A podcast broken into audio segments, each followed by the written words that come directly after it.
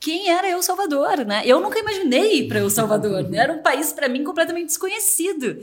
E agora já aí tá toda a comunidade falando de El Salvador. Então também teve esse movimento que não sei se eu posso dizer marqueteiro, né, que o presidente fez, né? Botou El Salvador no mapa, né? O cara tá fazendo reuniões com vários outros presidentes no mundo inteiro sobre tudo, toda essa questão do Bitcoin como moeda no país, né? Então, assim, também teve uma, uma, uma questão muito interessante que ele fez de movimento que também está gerando um, um, turismo e levando dinheiro para o país que antes não ia, sabe? Então, vai muito além do fato de aceitar Bitcoin como moeda e geopolítica, né? Então, assim, El Salvador, de fato, entrou no mapa agora, assim, que a gente nem imaginava, nem sabia onde ficava El Salvador. Então, o plano é virar uma Singapura da América Latina, né? São com esse objetivo.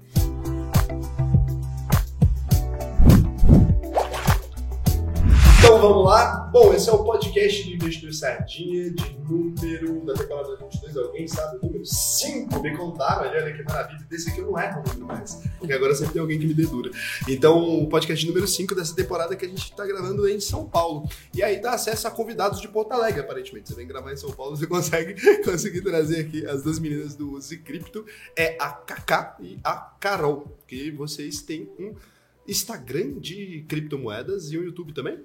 Isso, nós produzimos conteúdo educativo sobre Bitcoin e criptomoedas para ajudar as pessoas a entenderem melhor uh, esses ativos, esse mercado e como se posicionar de forma saudável e segura. Ó, oh, olha só, e você não falou nada, você tem que falar também assim. Você que é Kaká. Vamos tomar esse Jack Daniels daqui a pouco. Porra, aí sim, esse foi o melhor convite que eu já recebi na história desse podcast, oficialmente. Eu não pretendia beber hoje, você me deu uma boa desculpa. Olha aí, Raul, obrigada. Muito legal estar aqui conversando contigo sobre, puxa, Bitcoin cripto, né? A gente vive, respira isso 24 horas por dia. E a gente sempre ama bater esse papo, né? Assim, a gente pode ficar aqui noite adentro falando sobre isso. Não, eu quero. A gente vai começar pela história absurda, porque é, é, não tem como.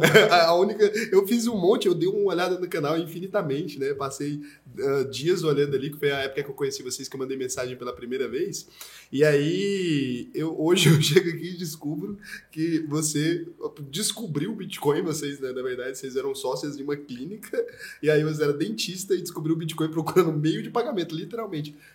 Isso, na, na verdade eu estava estudando investimentos antes da clínica, durante a época da clínica ali, bolsa, uh, renda fixa, e aí comprei Bitcoin lá na alta de 2017, como muita gente fez.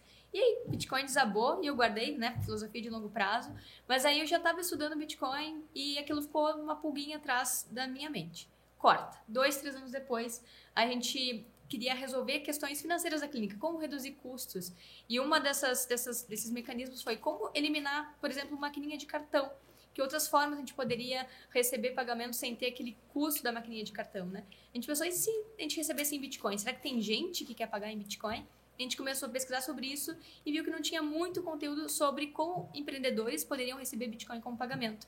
E a gente começou a criar conteúdo sobre isso e, claro, quando você começa a pesquisar meio de pagamento Bitcoin, você entra numa toca do coelho que passa por todo o propósito do Bitcoin, porque ele foi criado, a escassez, nova forma de economia, de dinheiro.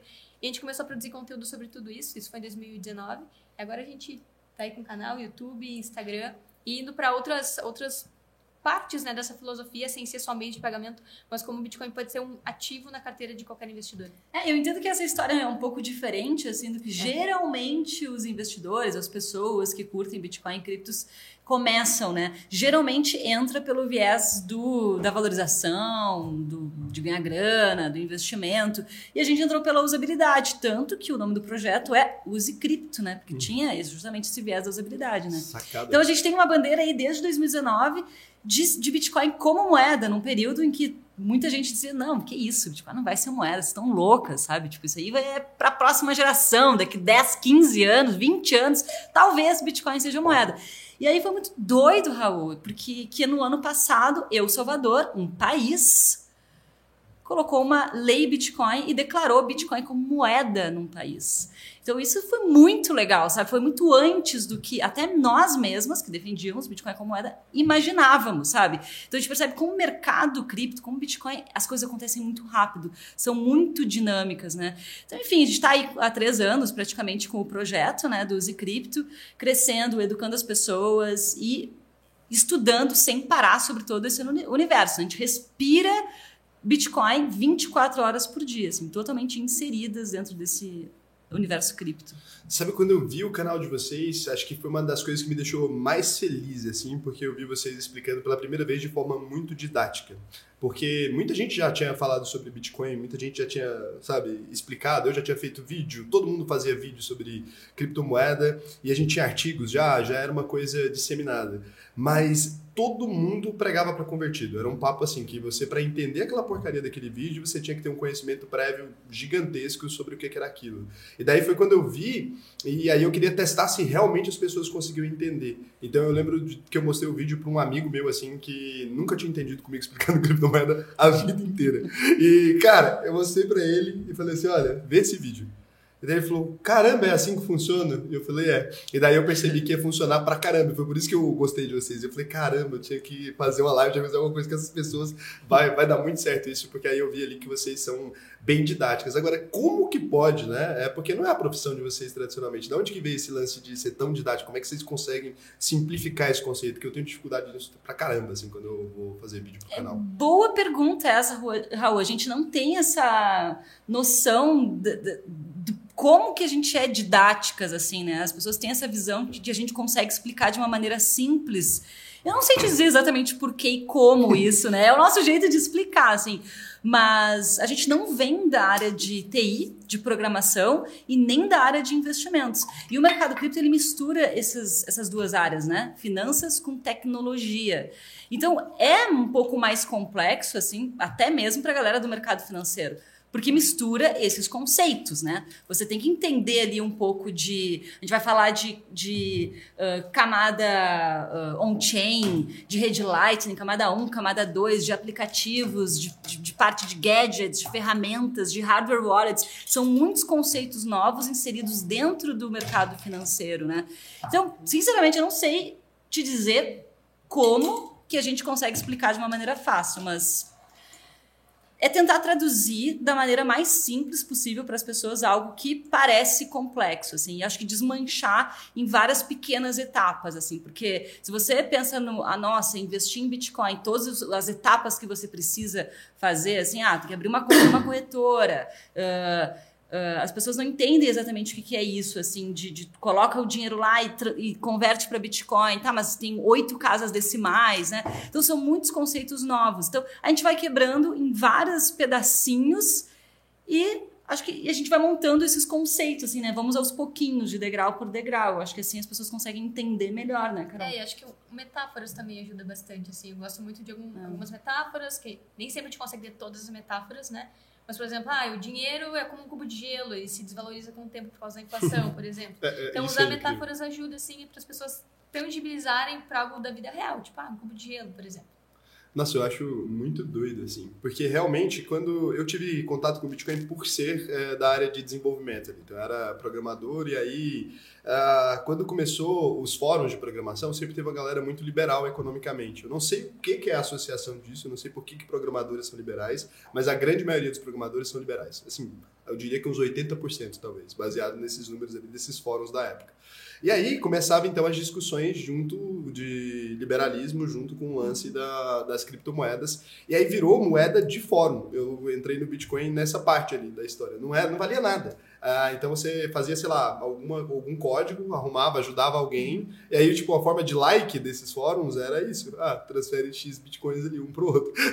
Olha a histeria, né? Hoje em dia, porra, eu só choro quando eu lembro que o tanto de bitcoin. Porque era bizarro, não era tipo um. Era, é porque hoje em dia não tem noção dos números, né? É. Tinha assim, 50. Você fez qualquer coisa, maluco te dava 50 bitcoin, porque não valia nada. Então, assim começou desse jeito. E aí, eu esqueci isso aí. Isso aí ficou lá na história do, do fórum e tal. Isso, não lembro que ano que é isso. Isso vai, é bem no começo mesmo, assim, é pouco tempo depois que o Bitcoin tinha surgido, ele era essa moeda de programador. Aí passou um tempo, assim, eu fui ver o Bitcoin de novo, e ele já valia, tipo, sei lá, 4 dólares. Mas isso era muito em comparação com essa porra do, dos transferir 50 um pro outro. Sim. Porque o dólar era muito valorizado. Sim. E aí eu fiquei procurando loucamente já ali meus Bitcoin e continuei sem dar muita moral pra isso. Porque eu podia ter comprado, né? Mas tu tinha queria. Bitcoin naquela época ali? Por né? um caralho. Antes do Bitcoin valer um dólar, eu tinha Bitcoin. Mas um monte de Bitcoin. Não só assim, um pouquinho. Uh, pra você ter uma noção, eu era diretor de um jornal, teve uma época que eu virei diretor de um jornal, e eu era entusiasta pra caralho do Bitcoin, né? Então eu mandava o jornal entrevistar o Daniel Fraga. Eu Tem um monte de Sério? matérias. Tu entrevistou o Daniel Fraga? Porra, o, povo- eu troquei ideia com ele no Facebook, tipo, pra tirar isso, ele. Aham. Eu, eu tenho e-mail do mercado Bitcoin chamando o e-mail, as pessoas, o mercado Bitcoin usava o e-mail como admin, assim, o e-mail escrevia assim, ó, admin te aceitou no mercado Bitcoin. Era assim, ainda tenho salvo no Gmail. Eu já postei no canal, às vezes as pessoas ficam em choque, porque, tipo assim, é um e-mail com o nome admin mesmo, ou veio assim, admin arroba mercado Bitcoin. Então era bem incipiente, né, o mercado. E isso aí já era 2013, aí já estava muito evoluído. Já era uma parada que, assim, não tá perto do que eu tinha visto ali. E aí era um negócio, mas era uma punheta mental mesmo, porque não era fácil de explicar. Quando eu vejo vocês explicando blockchain, eu queria inclusive que vocês explicassem para as pessoas, eu vejo que assim, caralho, como que é, é, muda tanto, porque a gente para explicar fazia um rodeio assim do que que era, né? E aí foi chegando cada vez mais numa, numa realidade que as pessoas conseguem entender. Porque não fazia sentido se comparar com o dinheiro normal, assim, eu tentava explicar quando começou a se valorizar e eu comecei a dar moral para aquilo, eu acreditava que de alguma forma pudesse valer dinheiro, mas assim, eu juro pra você que nem dos melhores uh, uh, sonhos até porque se eu sonhasse uma merda dessa, eu nunca tinha. Eu vendi Bitcoin quando chegou em mil dólares, assim, uma caralhada. Uma caralhada. Não foi tipo assim de pouquinho. Eu vendi um balde de Bitcoin a, a mil dólares. Porque fazia sentido na época, né? Eu falei, putz, chegou nesse ponto que esse povo tá doido. Até eu que gostava, achei que o povo tava louco. Como que explica Não, blockchain? mu- muito legal essa, essa tua história. Eu tive contato, assim, a primeira vez que eu li sobre Bitcoin foi ali em 2012, mais ou menos. Ness- Nessa época, eu li uma matéria sobre um cara que estava viajando com Bitcoin, usando Bitcoin. Eu achei aquilo muito, muito maluco. E eu sempre curti muito tecnologia. E aí eu fui tentar comprar. Só que, Raul, não tinha. Eu não, Não eu não tinha. Eu não entendi como fazer. Eu lembro de entrar numa página que não existe mais, eu já tentei procurar isso, mas nunca encontrei esse, site, e nem a matéria, já tentei procurar muito, não acho, não sei onde é que foi parar isso, mas não era simples, assim, era cheio de propaganda, cheio de coisa, e eu não consegui encontrar ou entender como comprava. As pessoas faziam isso no Mercado Livre na época, ali em 2012, por aí, né? E não era fácil de entender o funcionamento disso. Não, e assim. você tinha que ter um software. As pessoas instalavam uma carteira. Então, hoje em dia, se você põe ela... Sabe igual você faz com aplicativo hoje em dia? Sim. Ah, para ter uma carteira de Bitcoin, nessa época específica, se você quisesse baixar, você colocava no computador mesmo. Então, você baixava ali e deixava, tipo, no HD. Eu colocava ali no computador. E com isso, eu perdi um monte de Bitcoin também. Porque eu tinha um PCE no, no jornal mesmo que eu trabalhava. Eu tinha uma- uns Bitcoins ali que eu nunca mais consegui achar, assim. Perdeu o, computador. É, porque o computador, ele. Sei lá, eu parei de usar ele. O Bitcoin não valia tanto. É isso que. É porque assim, as pessoas ficam imaginando como é que você faz uma burrice dessa. Às vezes é que, gente, não tinha valor nenhum aquilo. Sim. Quando E você, isso- você tinha uma carteirinha cheia de moedinha, foda-se. Exato, e aí tem muita gente, Raul, legal também isso, porque tem muita gente que acha assim, puxa, eu devi- devia ter comprado há cinco anos atrás, se eu soubesse, eu queria ter voltado no tempo e tal, etc e tal. Só que as pessoas não entendem que o mais difícil é rodar. Porque acontece justamente esse movimento. Quando sobe muito, o que acontece? Ah, vou, vou vender, vou desfazer né, uma parte dos meus bitcoins, porque já está num valor mais alto. Então, isso aconteceu muito no passado, né? As pessoas elas não seguraram os seus bitcoins ali quando o bitcoin saiu de centavos e foi para, sei lá, mil reais. Não- não- reais. segurou. A galera não segura, né? Porque Assim, acha que vai cair. Assim como tem a história do cara que perdeu, jogou seu computador no lixo, ou por um azar foi pro lixo, e até hoje ele tá vasculhando o lixão pra tentar catar, porque ele tinha muitos Mas eu, se eu tivesse a HD. menor ideia de onde que isso poderia estar, eu, eu estaria nesse ritmo, porque, cara, era muito. É, Era muito acessível o Bitcoin. Então, você, sei lá, você minerava Bitcoin em computador caseiro, assim, de casa, você Os ligava. e faucets também, né? Resolvia um, cap, um captcha e aí tu ganhava Bitcoin como recompensa, Tudo, né? tudo dava Bitcoin. Era muito easy a vida, assim. E pra quem tinha site ainda, tem uma coisa que você podia usar os acessos das pessoas pra minerar Bitcoin. Sabia disso? Inclusive isso. Hoje em dia é proibido. Na época era possível você colocar, porque tinha os acessos ali, então você ficava gastando o computador da pessoa. Aí você que podia. Tinha gente que criava sites que dividia a recompensa com o usuário. Então o cara mantinha o site ativo ali, você clicava no botão e você minerava Bitcoin num site dos outros. Aleatório. Cara, Isso quando o poder computacional também era baixo, né? era Porque também com o tempo, quanto mais demanda, mais computadores vindo para a rede, todo mundo querendo participar do processo de mineração, aí começa a ficar cada vez mais difícil desses né, sites pegarem o poder computacional de todo mundo para minerar. E se tornou ilegal, né? Sem contar, sem contar isso também. Vocês podiam até explicar o que é mineração para as pessoas, né? Um mundo velho de termo técnico que a gente meteu aqui, acho que a gente vai ter que dar uma organizada nesse, nesse boteco aqui, senão não vai funcionar para a galera, não. Vamos lá. O que é mineração de Bitcoin? Acho que tem que começar com o que é blockchain, que acho que é Tá. mais fácil. Tá. Então, blockchain é um mecanismo de encadear ou atrelar informações, é deixar de um formato que ela seja imutável e que ela fique num formato cronológico, que não tenha como mudar ou editar a posição dessa informação. Então, blockchain significa cadeia de blocos, né? Se você pegar o, o, o significado da palavra, onde cada bloco de informação está atrelado um ao outro, a ponto que se você mudar qualquer informação de um bloco ali do meio daquela cadeia, muda toda a informação de toda essa corrente de blocos e os mineradores, os computadores que verificam a rede não vão aceitar aquela informação como verdadeira. Então, é, é uma corrente de blocos de informação encadeadas em que se você alterar qualquer coisa, a rede como um todo tem acesso e consegue identificar, identificar de forma muito rápida que foi adulterado ou que não está correta a informação. Então, é uma forma de ter um registro né, descentralizado que todo mundo consegue acompanhar em tempo real. Como se fosse uma planilha de Excel descentralizada.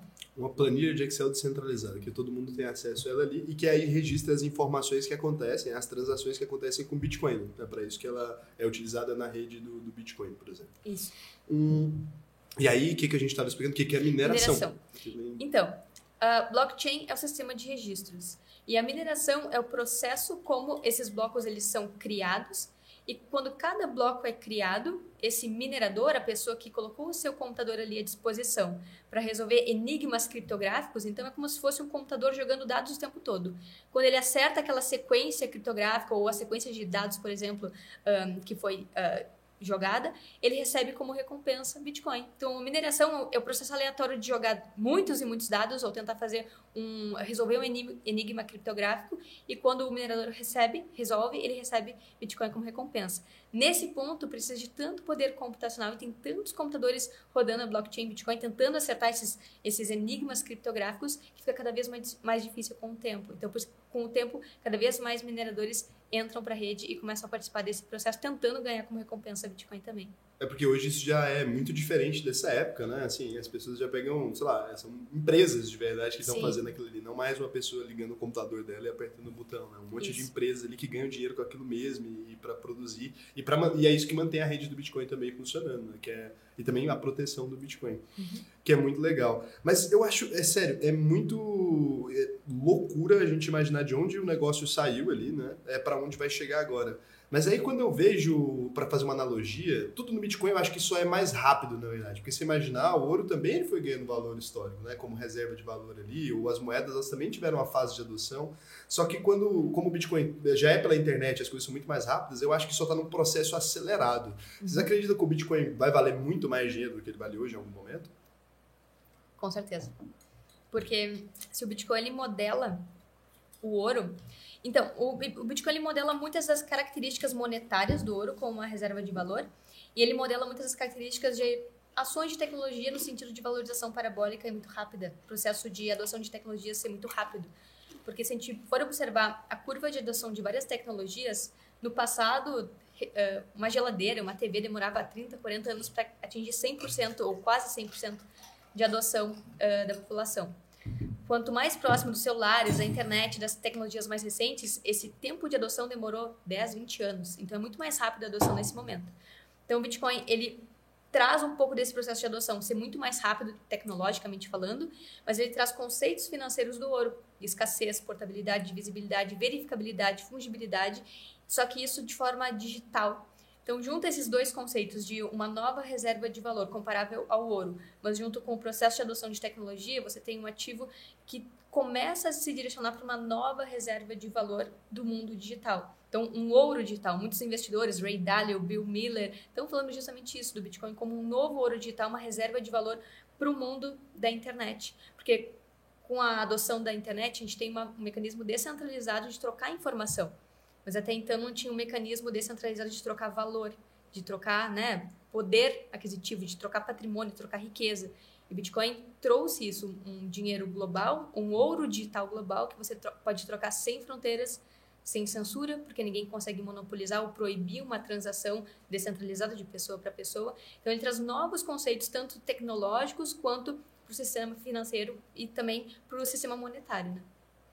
E ele vai ficando cada vez mais escasso, né? É. Só vão existir 21 milhões de unidades de Bitcoin no mundo, né? E ele vai a cada quatro anos tem um processo chamado halving que vai cortando a emissão de novos bitcoins que vão sendo colocados no mercado. Então, a gente tem também uma, uma questão de oferta e demanda, e quanto mais um ativo mais escasso, a tendência é que ele suba de preço, mais pessoas procurando por bitcoin e a tendência é que ele vá subindo de preço conforme o tempo for passando. Então, o que a gente tem visto nos últimos dois anos, além de tudo isso, além de tudo, é, é, é toda essa escassez que já é programada dentro do bitcoin, a gente está vendo nos últimos dois anos muitas instituições entrando no, no mercado cripto comprando Bitcoin, colocando nos seus caixas, e é um momento completamente único para o Bitcoin, né? O Bitcoin existe há 13 anos e agora que a gente está vendo esse movimento institucional. Então, sim, a gente acredita que o Bitcoin ele vai valer muito mais do que ele vale hoje aí nos próximos anos, e principalmente até 2030, quando a gente vai ter aí 99% do supply já minerado.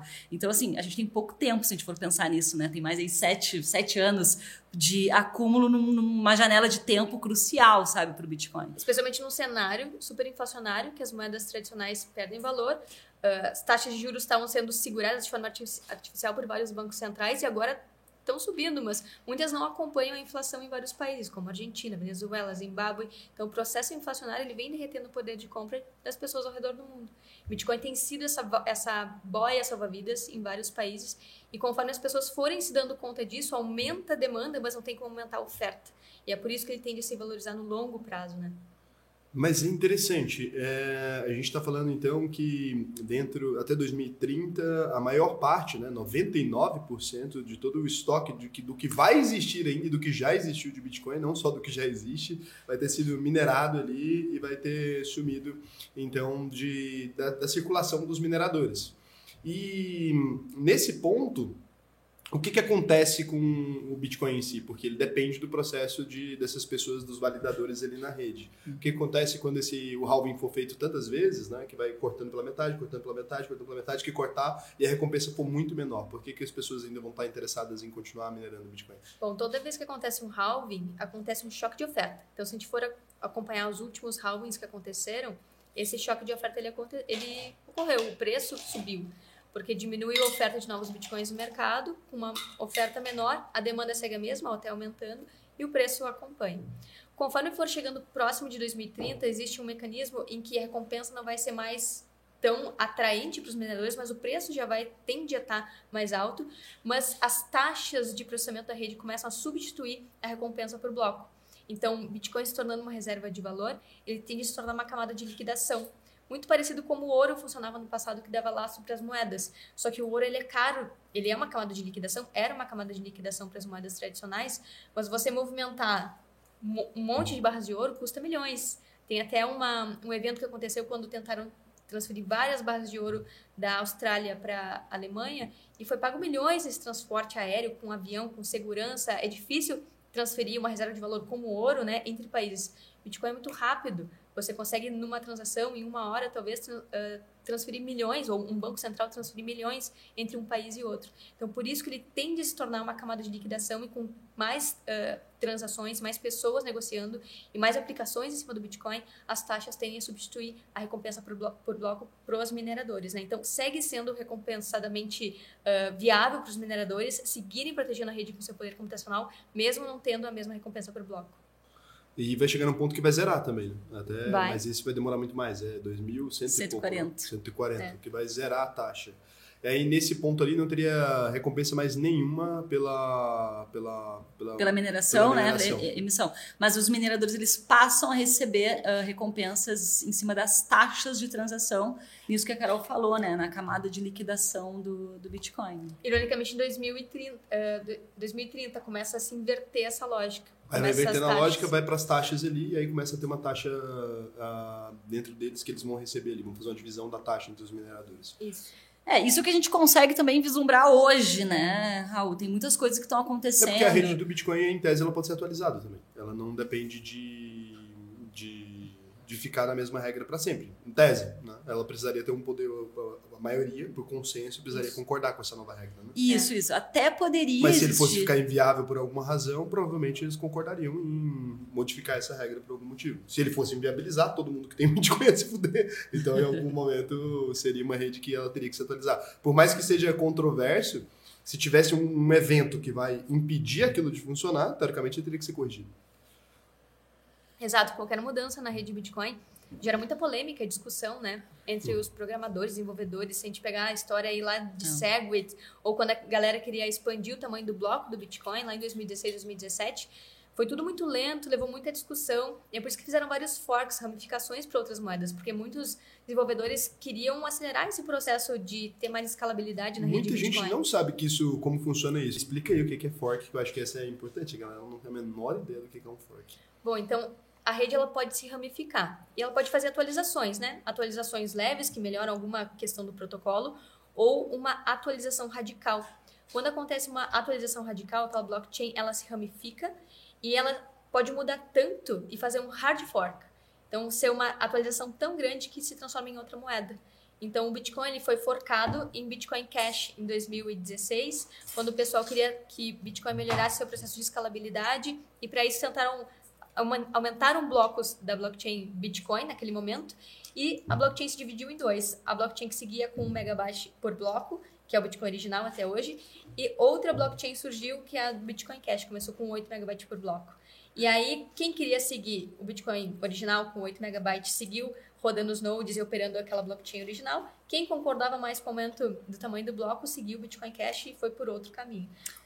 É, no geral isso acontece por quê, né? Porque o Bitcoin, ele é super conservador. Os desenvolvedores do Bitcoin, eles querem manter ah, a programação do Bitcoin como ela tá, né? Ah, priorizando segurança.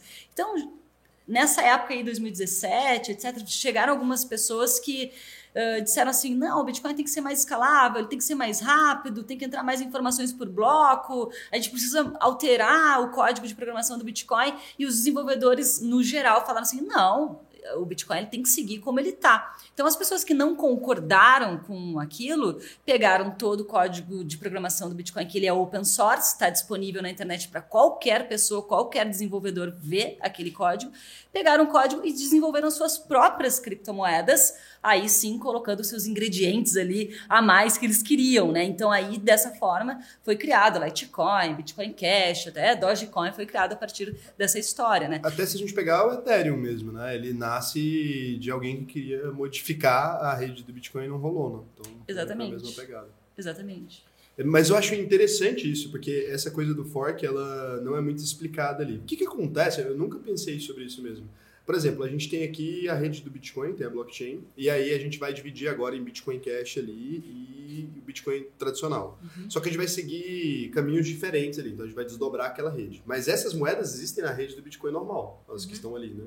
E existe agora essas outras moedas na rede do Bitcoin Cash. As pessoas que tinham dinheiro no Bitcoin normal, elas têm dinheiro no Bitcoin Cash, o pouco que tinha dinheiro no Bitcoin Cash tinham dinheiro no Bitcoin antes disso.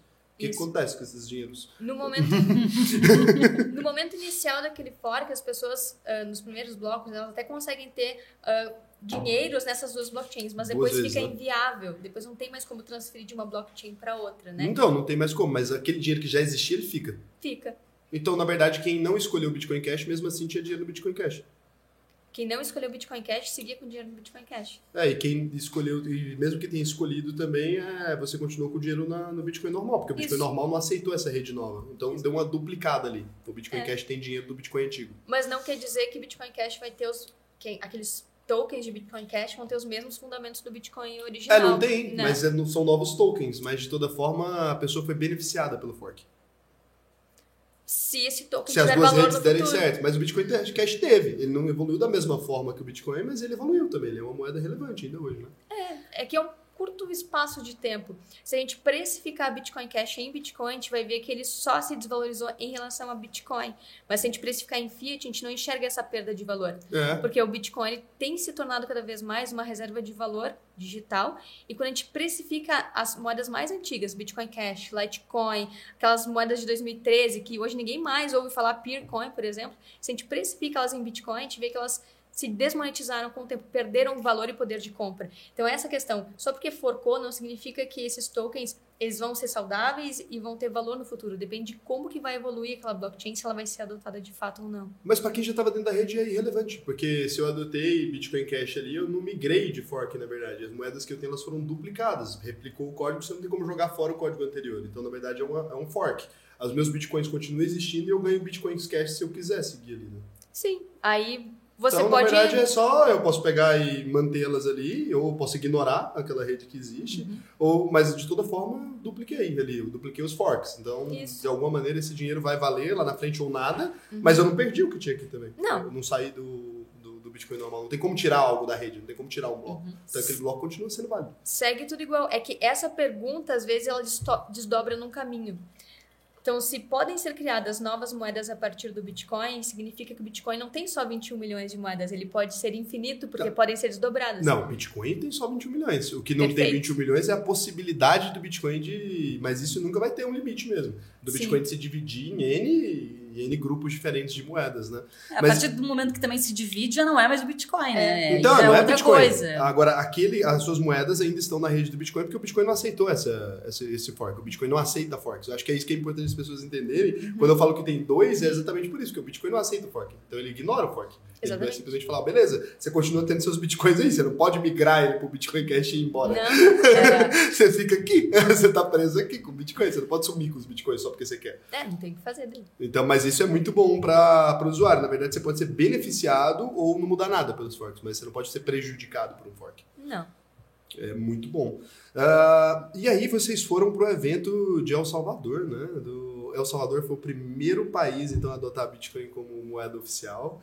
E aí vocês foram convidados para esse evento. Como é que foi isso assim? Você estava de boa em casa, chegou um e-mail de alguém, chegou um e-mail e falou assim: oh, o presidente de El Salvador quer trocar uma ideia. Não, não, não consegui entender o que aconteceu. A gente estava, na verdade, há bastante tempo querendo ir para El Salvador. A gente estava acompanhando desde o, desde, desde o início aí do projeto que estava rolando em Eusonte, né, de adoção do Bitcoin como moeda desde 2020, ali quando começou, né, meados de 2020. E aí surgiu em 2021 essa lei Bitcoin, que foi uma surpresa para todos os bitcoins, para a comunidade, ficou todo mundo muito eufórico com isso, né? Porque, poxa, é o primeiro país a, a ter o, a aceitar o Bitcoin como moeda, ter uma lei Bitcoin. E aí logo na sequência em outubro, rolaram duas conferências em paralelo é, em El Salvador, né, em São Salvador, que é a capital. Adopting Bitcoin, que é focada, foi focada em rede Lightning do Bitcoin, que é uma camada 2 do Bitcoin que está se desenvolvendo muito, crescendo muito agora. E a outra conferência é a LabitConf. Então a gente disse, puxa, agora é a oportunidade de a gente ir para lá, né? Porque assim, vai gente do mundo inteiro, assim, então é muito legal. E outra, conhecimento absurdo, né? Essas conferências, elas dão uma explodida de mente, assim, a gente consegue ver o que é tendência aí de futuro. E a gente busca sempre nos cripto estar tá de olho aí de, de forma global, né? Não olhar só para o mercado local Brasil. Bitcoin é global, então a gente tem que tá, ter essa visão macro, né? E foi muito legal a experiência, assim. A gente estava uh, com grandes expectativas, claro, né, para ver como que estava a adoção lá em El Salvador. É, não é todo mundo que está aceitando Bitcoin como moeda lá ainda. E a gente tinha um pouco dessa visão do tipo, nossa, agora a gente vai chegar lá, vai usar Bitcoin em qualquer lugar, né? Só gastar os Bitcoin agora. É, exatamente. E não, não é exatamente assim. As coisas estão começando, já bastante avançadas com relação a outros lugares, né? Principalmente no litoral, onde começou esse projeto lá em Eusonte, em Eutunco, Uh, essas praias elas aceitam, vários lugares aceitam Bitcoin, as pessoas já estão acostumadas a trocar e pagar serviços, hotéis, restaurantes, é, transporte, Mas passeios. A cotação, como é que fica nessa, nessa, nessa loucura? É porque, porque assim, ó, as carteiras, ela, você não precisa exatamente colocar o valor em Bitcoin, apesar de ter essa opção. Você pode colocar o valor em dólares ou o valor em reais, por exemplo, e a carteira já vai fazer a conversão na hora então, pela cotação do momento. recebe um dinheiro, ela tem que comprar insumos no outro dia. Daí, como é que funciona isso? Coisa. Lá a galera pode escolher ou fica em Bitcoin ou já liquida para dólares. E no geral, as pessoas estão liquidando automaticamente para dólares. Porque a oscilação é insuficiente para a construção do negócio ali. Né? É, isso também porque as pessoas têm, ganham muito pouco lá em El Salvador. Então, as pessoas não têm condições de manter o valor em Bitcoin e guardar como uma reserva de uhum. valor. Apesar de que tem supermercado aceitando Bitcoin e a gente foi e consumiu, fez o pagamento em Bitcoin e no caixa a menina disse, a gente perguntou, né, tem muita gente vindo pagar aqui com Bitcoin? Ela disse que sim. Tinha bast- Não, tem bastante gente Que as usando. pessoas pagam com Bitcoin, eu nunca imaginei que fosse um problema, mas o problema pro, pro mercado hoje é, eu compro a garrafa por 60. Uhum. É, eu recebi em Bitcoin a, a 60 lá. Mas eu preciso travar um preço ali que está em dólar ou em qualquer outra coisa, porque eu tenho que vender isso aqui de novo e eu tenho que comprar o insumo de novo. Uhum. E o Bitcoin me permite ter uma previsibilidade por quanto eu vou comprar o insumo, por quanto eu tenho que vender a garrafa. Tenho que ficar remarcando o preço o dia inteiro. É mais uma questão da, da estabilidade do, do Bitcoin em relação a, ao preço dos insumos para comprar de novo. Né? É, depende do, de cada negócio também. Ahn, El Salvador é um local que dependia muito do dólar e também de remessas internacionais. Então, tem muitos El Salvadorenhos vivendo em outras partes do mundo. Então, 30% do PIB de El Salvador é de remessas internacionais. Então, eles pagavam muitas taxas para Wells Fargo, eh, essas eh, empresas de transferência né, de remessas. Então, eles falaram que está bem mais fácil eles conseguirem fazer as remessas entre familiares usando o Bitcoin. Então, esse é um dos usos, mas principalmente a gente viu muitos empreendedores bitcoiners, né, globalmente indo para lá, por muitas das facilidades que estão sendo implementadas, por exemplo, um, 0% imposto de capital, de ganho de capital, então estão trazendo empresas que tenham, exchanges, por exemplo, que ofereçam serviços com Bitcoin para irem para lá, então existe um planejamento de desenvolvimento de El Salvador ao redor de Bitcoin, por exemplo, e aí a gente participou dessa festa que o, que o presidente deu, né, para anunciar a Bitcoin City, que é uma vocês foram convidados por onde? É isso que eu queria saber. Do nada chegou um e-mail? Foi isso que eu perguntei antes. A gente estava nas conferências e aí foi feito um anúncio durante aquela semana Bitcoin. Ia ser uma semana com vários eventos ao redor de El Salvador. E aí surgiu, ó, o presidente vai fazer um anúncio. Vai todo mundo para lá, para um resort, né? E aí foi todo mundo da conferência e Foi a todo mundo pra população conferência todo para lá pro negócio. ele fez o anúncio que eles vão construir uma cidade eh, planejada eh, e vão emitir bonds, títulos de dívida em Bitcoin. Então, eles vão arrecadar dos, eh, um bilhão de dólares e metade desse valor vai ser usado para construir essa cidade, Bitcoin City. A partir da energia do vulcão vai ser criada uma estrutura de mineração. Então, vai ser toda uma estrutura de mineração com zero pegada de carbono a partir da energia geotérmica e essa energia geotérmica que vai alimentar toda a cidade. E, todos, e os outros 500 milhões de dólares vão ser usados para botar Bitcoin nos caixas de El Salvador. Então, vai ser o primeiro país do mundo que vai usar Bitcoin para financiar um projeto sem depender do FMI.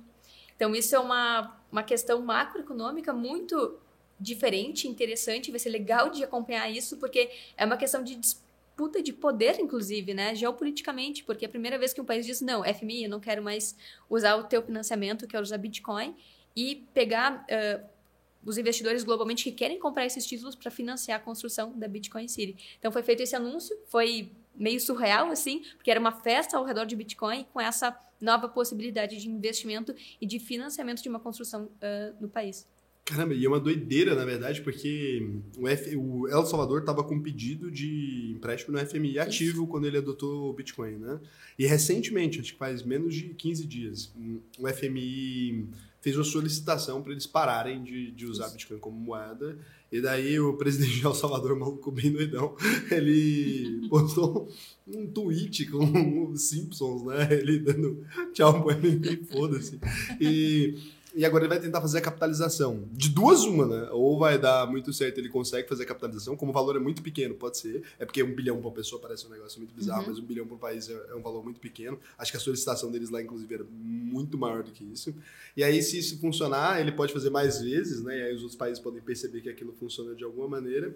E se não funcionar também, aí o Bitcoin vai sofrer alguns reveses ali bem complicados, né? E aí vocês foram nesse evento e, cara, eu fiquei sem imaginar. O que, que acontece dentro da conferência dessa na prática, assim, o que, que vocês estavam fazendo lá, assim, do nada estavam lá de boa na conferência do Bitcoin em El Salvador, com o presidente que é CEO de El Salvador, na verdade. isso foi meio doido, né? É, isso foi, foi bem, foi bem legal, assim, e o cara muito arrojado, né, ele tá fazendo algo que é totalmente diferente e tá todo mundo de olho aí com o que vai acontecer com El Salvador, afinal... De olho é um bom nome, eu acho que ele vai sofrer belas represálias, e acho que El Salvador também. Pois é, De então... olho é uma palavra interessante para ele vai se fuder. Pode não, ele vai ser. ter que. É porque Pode o que eu ser. falei, nesse dia, por exemplo, eu fiz a postagem no Instagram e até falei assim: caralho, o cara é corajoso. Mas Corajoso. na prática a gente sabe que ele vai se ferrar. Porque assim, é, não, não dá para os outros países ficarem de boa. Ou ele vai conseguir fazer esse negócio dar muito certo, ou ele vai se ferrar pessoalmente. Não é El Salvador que vai se ferrar. Porque assim, a população para inverter de mão também é muito rápido. É dois bloqueios ali. é, tipo assim, porra, não dá para importar mais nada. Um país que vive de remessa internacional, fudeu. Então eu não sei é, como que ele vai fazer. A grande questão internacional, eu acho, agora, é porque os países, eu acho que eles não podem fazer isso. Eu acho que eles têm alguma coisa que a gente não tá percebendo, que eles pensam assim, cara, se a gente fizer isso, vai desencadear num problema muito pior. Porque se eles pudessem, eles já tinham feito alguma coisa, eu tenho certeza. Então acho que eles não podem, por alguma razão que a gente não compreende. É, eu acredito também que isso acaba sendo, de certa forma, até uma afronta para os Estados Unidos, um país que É de- dependia do dó- depende do dólar, né, como ah, moeda. Mas também tem vários movimentos. A gente observa países que sofrem sanções dos Estados Unidos, né? Afeganistão, Irã, Rússia, muitos desses países também sinalizando alguma questão com o Bitcoin, com mineração, para usar também como uma ferramenta para burlar sanções americanas. E aí vem toda uma teoria dos jogos geopolítica, né? Porque não, não tem como barrar uma transação de Bitcoin, mas os Estados Unidos têm um grande tanque de guerra, um grande poder bélico que pode forçar nesse sentido, mas não tem como também destruir a rede Bitcoin, porque ela está distribuída ao redor do mundo. Mas não precisa destruir a rede Bitcoin para parar a graça de El Salvador. Sim, El Salvador vive de comércio internacional como qualquer outro país do mundo. É, não é que os Estados Unidos dependam de botar uns tanques em El Salvador. El Salvador é um país muito pequeno, ele depende de fazer uns três bloqueios.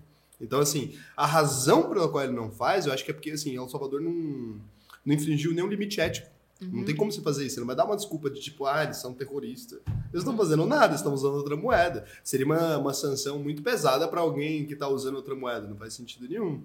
Então eu acho que é dentro desse limite, né, que ele tá ali. Porque ele tá assim, putz, você vai impor uma sanção comercial num país ou fazer qualquer coisa contra um país porque ele decidiu adotar outra moeda, seria uma postura dos Estados Unidos uma ameaça para o mundo inteiro, na verdade. Então toda vez que a gente não quiser usar dólar, você vai. Exatamente, de seria escrachar essa situação. Eu acho que é simplesmente isso. Porque, no geral, porque já fizeram agora o movimento mais complicado de todos, que foi o FMI, tipo, orientar o, o não uso da, do Bitcoin ali. Mas já é uma orientação que é uma ameaça velada. Tipo assim, o que acontece se eu não respeitar isso? Ah, será que o empréstimo não chega?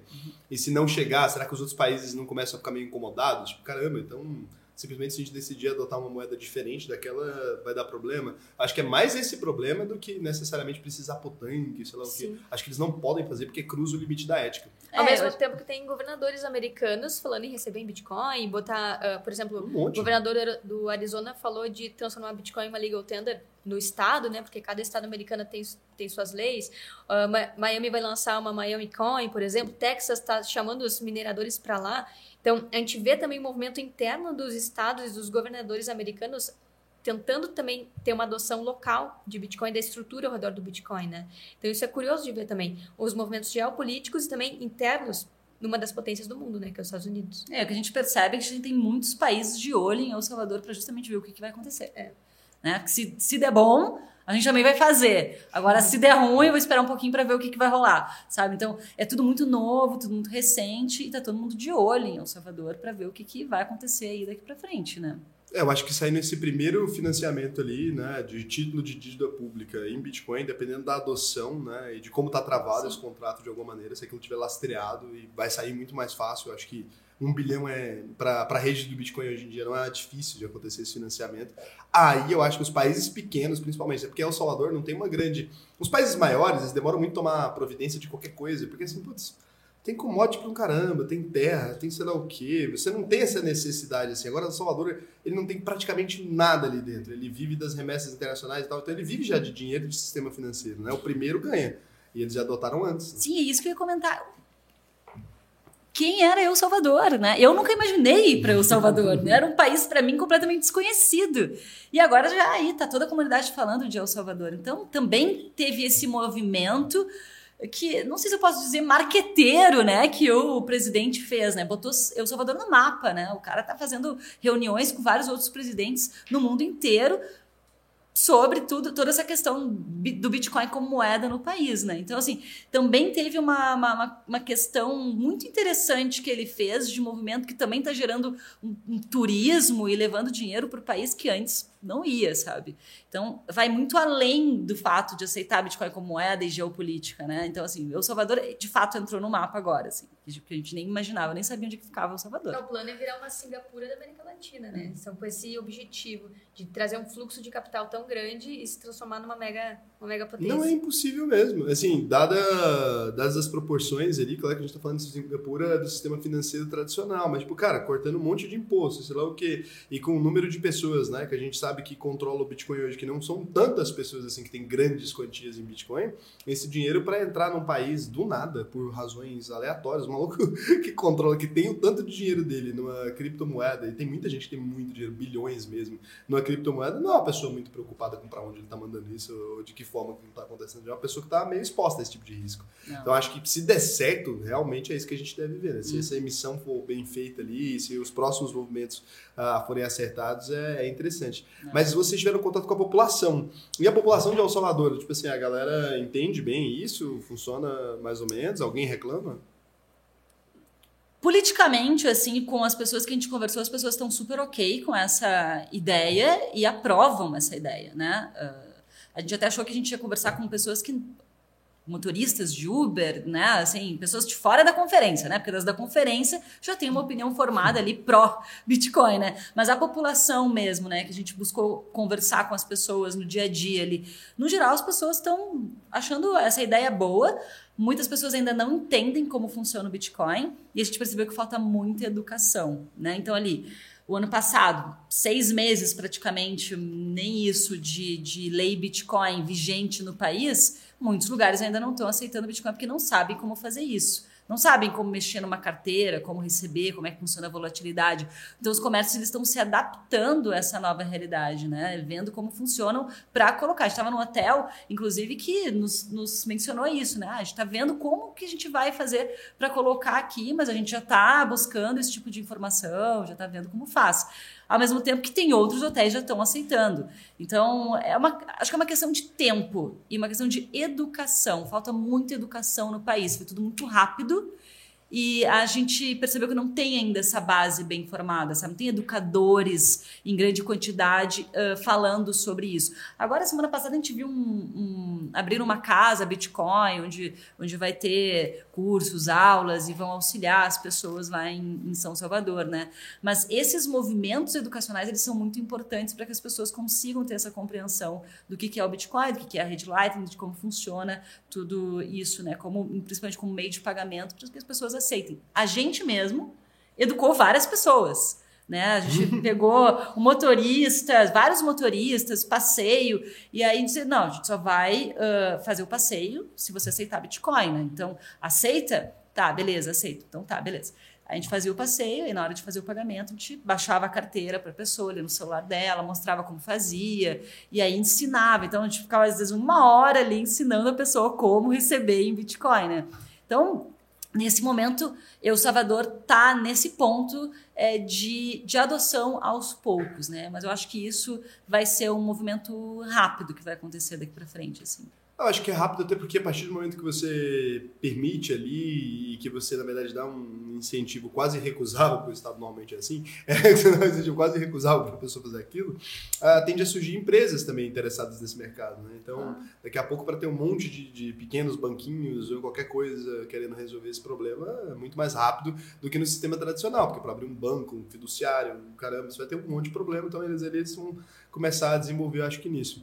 Mas eu falo assim, então, mas essa percentual assim de pessoas, vai, de olho, lógico, de, uh, aleatório, vai, ponta de padeira aleatória mesmo. Certo. Quantas pessoas vocês acham que de cada 10 entendia pelo menos mais ou menos o que estava acontecendo? Vai, eu acho que de cada 10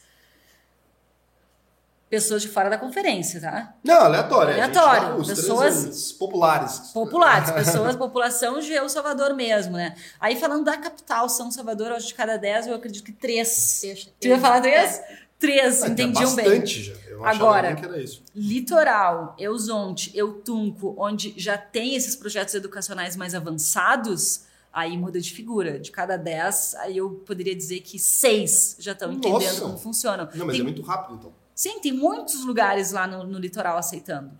Você pode viver tranquilamente pagando tudo em Bitcoin por lá. E tem um influxo grande de empresas treinando essas pessoas no litoral. Então, essas pessoas estão o tempo todo em contato com essas empresas e recebendo treinamento sobre isso.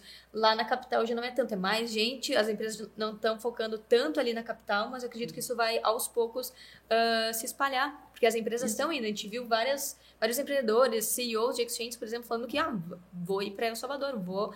ah, ir para lá para levar minha empresa e para também começar lá que vai ser mais fácil, né? Com menos imposto, com mais facilidades e com uma população que já está voltada para isso. Sim, e aumento, de demanda também de muitos turistas indo para El Salvador por causa do Bitcoin e demandando pagar em Bitcoin. Então é natural que os lugares comecem a aceitar também por essa demanda. É, mas é, é totalmente previsível isso mesmo, porque assim, você imagina, tem um monte de entusiasta do negócio, um país legaliza aquele negócio pra falar, vou viajar pra lá pra eu gastar meus bitcoins na rua. Exatamente. Então, e assim, é um turismo focado em gastar dinheiro, que é o mais absurdo possível. Nem que né? seja só pela experiência de É, viver, é, mas- entendeu? é o legítimo pagar para ver, né? Vou pagar para ver o que está acontecendo. Mas é impressionante que as pessoas devem estar viajando pra lá com o intuito de gastar dinheiro. Você imagina se você receber um monte de turistas e falar assim, gente, vamos pra aquele lugar gastar dinheiro. Em Bitcoin. Então, É. pô, o cara que mora lá, como é que eu não vou aceitar? Se tem vindo gente de fora, tá che- chegando um monte de gringo aqui querendo pagar em Bitcoin, como é que eu não vou aceitar em Bitcoin? Não, não tem Eu como. Vai aceitar. ter, que, vai ter que aceitar mesmo. É. E aí, eu acho que o grande jogo, né? E aí acho que os outros países vão ter que fazer isso rápido.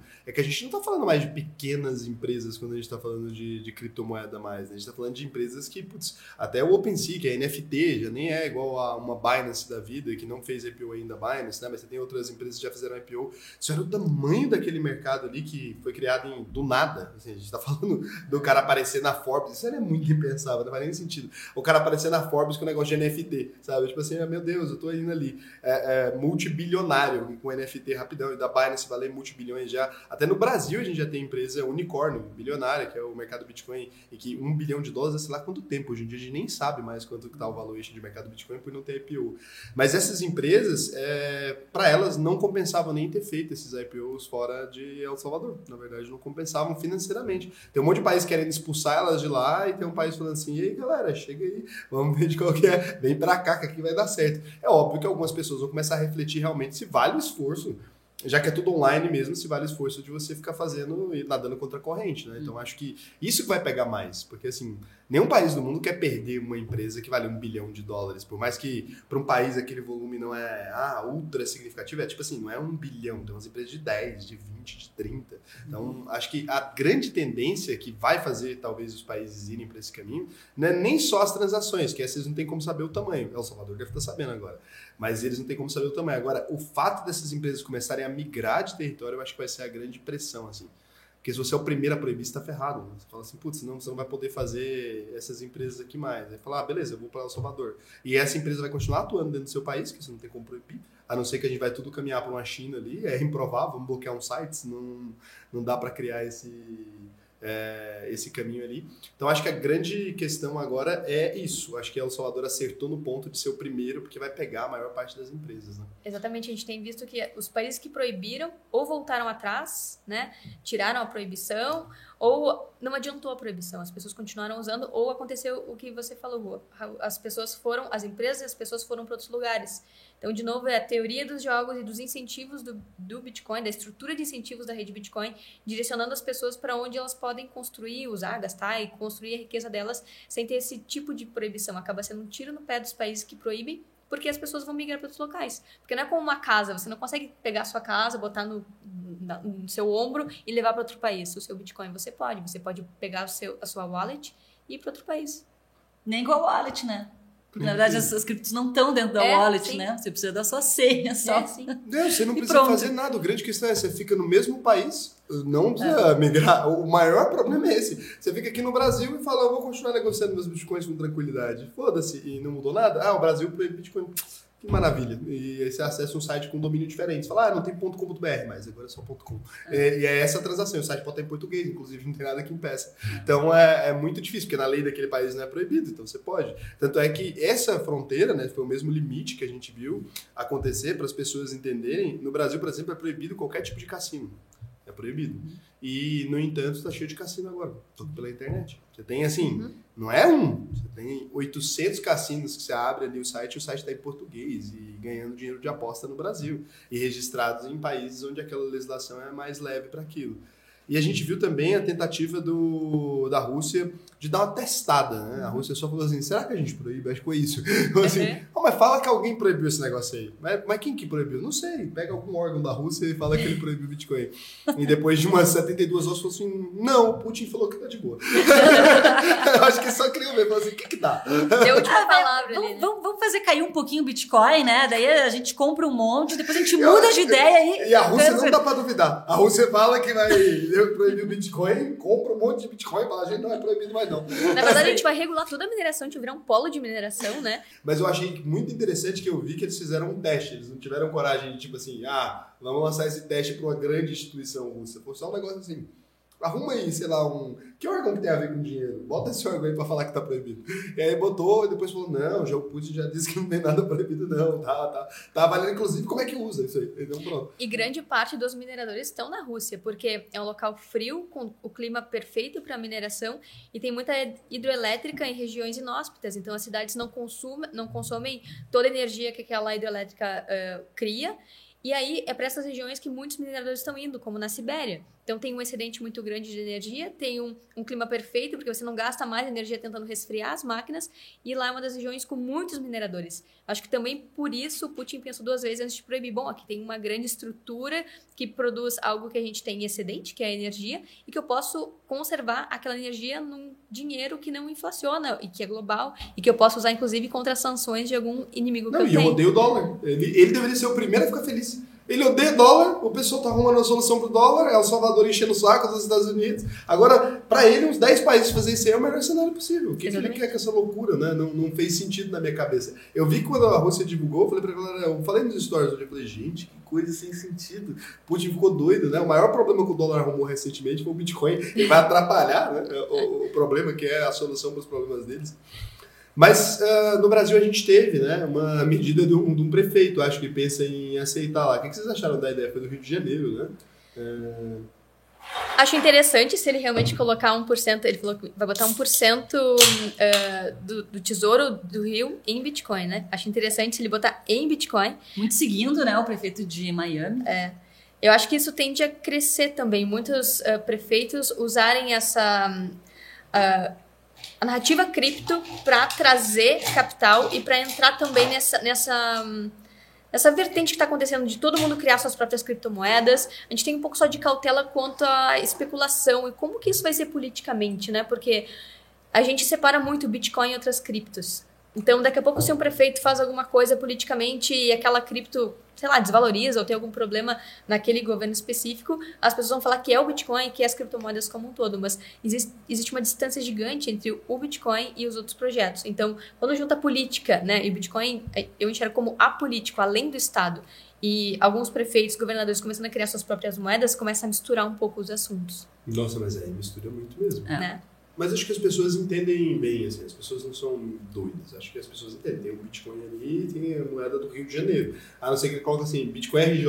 Pois aí é. acho que dá esse. Aí acho que dá esse passo aí. Enquanto eles não fizerem isso, acho que é difícil das pessoas é, olharem assim. Tem algum outro projeto que vocês acham legal? Porque é use cripto, né? No geral, não é só Bitcoin, a gente tá aqui focado no É, Bitcoin. não, inte- interessante, porque quando a gente começou o projeto, a gente colocou o nome Use Cripto, porque a gente estava muito voltadas para a usabilidade, né?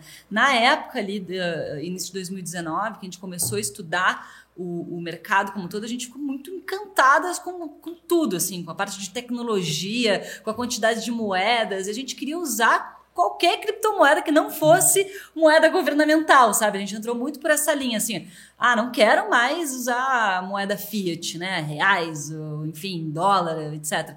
Eu quero mudar completamente para o sistema cripto, eu quero usar criptomoedas. Então, por isso o nome Use Cripto. Mas conforme a gente foi estudando, Raul, quanto mais tu estuda, mais você vai entendendo o poder do Bitcoin e como o Bitcoin é diferente das outras criptomoedas. Para você ter ideia, hoje a gente tem mais de 16 mil criptomoedas no mercado. nem tem como estudar todas. Né? É, é, muita coisa que, que é muito, são muitos projetos e a maioria deles não são projetos saudáveis, não são projetos aí é, para investir no longo prazo, não tem um objetivo, né? A gente tem visto aí uh, game coins que são scans, NFTs, projetos que que são hypes, muitos hypes acontecendo no mercado, né? E isso aí é, é, muito perigoso. As pessoas estão entrando com muita ganância no mercado cripto, colocando muita grana em projetos que elas não entendem.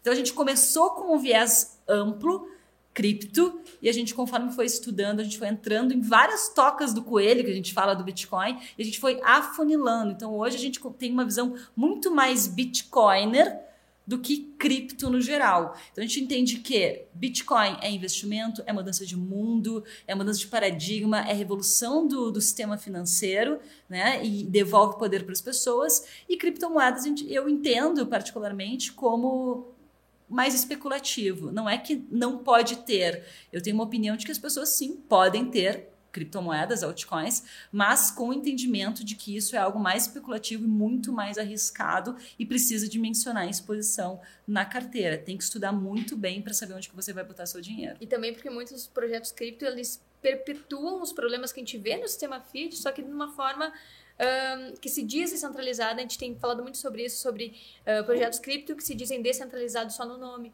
Quando você vai ver toda a descentralização, como está distribuído, como foi a distribuição das moedas, onde estão os nodes, você começa a ver que está totalmente centralizado e é só um marketing.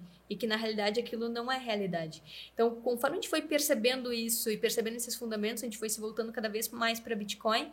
E a gente tem visto, é curioso, a gente tem visto vários movimentos, tanto de uh, corporações grandes, tradicionais, como Goldman Sachs e Fidelity, se posicionando como, uh, Fidelity especificamente, como Bitcoin First, fazendo também essa diferenciação e o Goldman Sachs falando que Bitcoin seria uma criptomoeda pura, porque é totalmente descentralizada e o restante teria um espectro de descentralização e segurança também. Então a gente, uh, eu concordo com, essa posiciona, com esse posicionamento da Fidelity, porque existe uma grande diferença entre Bitcoin e o restante. Então a gente começou como cripto e agora a gente está mais para use a cripto, né? O Bitcoin e estuda também os outros protocolos mas a gente tem cada vez mais percebendo o poder do Bitcoin em relação tanto ao sistema financeiro tradicional quanto a outras criptomoedas. Mas a gente também, claro, a gente está aqui para educar, né, Raul? É. Então, é, as pessoas elas querem saber sobre altcoins, querem saber sobre Ethereum, querem saber sobre Solana, sobre Cardano, sobre outras criptomoedas. E o nosso objetivo é educar as pessoas. Então, a gente está aqui para trazer de forma mais transparente possível e de forma mais didática possível, é, claro, o nosso ponto de vista, mas que a gente, a gente traz a educação para as pessoas, traz informação para que as pessoas tenham aí o senso crítico, entendam todo esse espectro de descentralização, entendam qual o propósito de cada criptomoeda criptomoeda e tudo mais. A gente não fala só de Bitcoin, a gente não é um projeto Bitcoin only, a gente é um projeto Bitcoin first, então é um pouco diferente, assim, né? A gente entende que as pessoas têm muita necessidade de entender sobre cripto no geral, então a gente fala também sobre outras criptomoedas, né?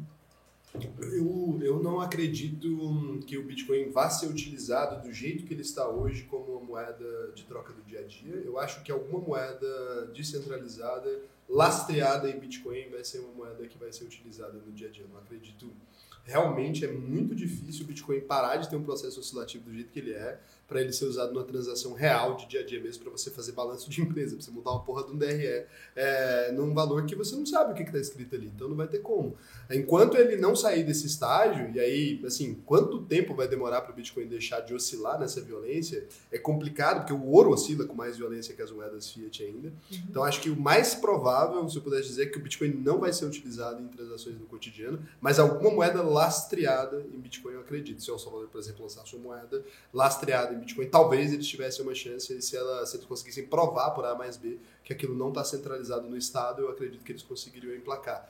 Mas enquanto não existir uma moeda que possa ser utilizada no dia a dia, o Bitcoin não está estabelecido como moeda de troca para mim. Enquanto Enquanto ele não conseguiu resolver esse problema, ele continua sendo uma reserva de valor excelente, que é o que ele já funciona. Isso aí eu não acho que ele vai deixar de funcionar, mas só o tempo também prova que funcionou. Então a gente não vai ver, porque eu não acredito numa moeda de reserva de valor de 100 anos. a gente não, não chega nesse. Mas se ele não resolver esse problema, é uma dificuldade terrível, porque as pessoas não podem hoje em dia, você não pode na prática. Você pode comprar coisas em Bitcoin, mas você vai ter que lastrear alguma outra coisa. E aí, se a gente está falando de uma moeda que vai disruptar o sistema financeiro, não dá para lastrear em dólar. Então, enquanto ele não resolve isso, é bullshit. Isso que ele vai servir para resolver problemas. O que a gente tem observado que pode ser uma das soluções é justamente as soluções em rede Lightning, que é uma, um protocolo adjacente, uma camada 2 à rede Bitcoin. E já está sendo discutido e criada uma stablecoin na rede Lightning, então uma moeda estável, mas que ela é colateralizada em Bitcoin. Então, o Bitcoin é dado como garantia em camada 1 e nessa camada 2 o valor é destravado, claro, usando todo o protocolo uh, Bitcoin, mas numa moeda estável, que é pareada ao dólar. Só que isso, claro, está em desenvolvimento, precisou de todo o desenvolvimento da rede Lightning para a gente chegar nesse estágio que a gente está agora, de operações descentralizadas em rede Lightning, uma stablecoin em rede Lightning, e isso está extremamente incipiente.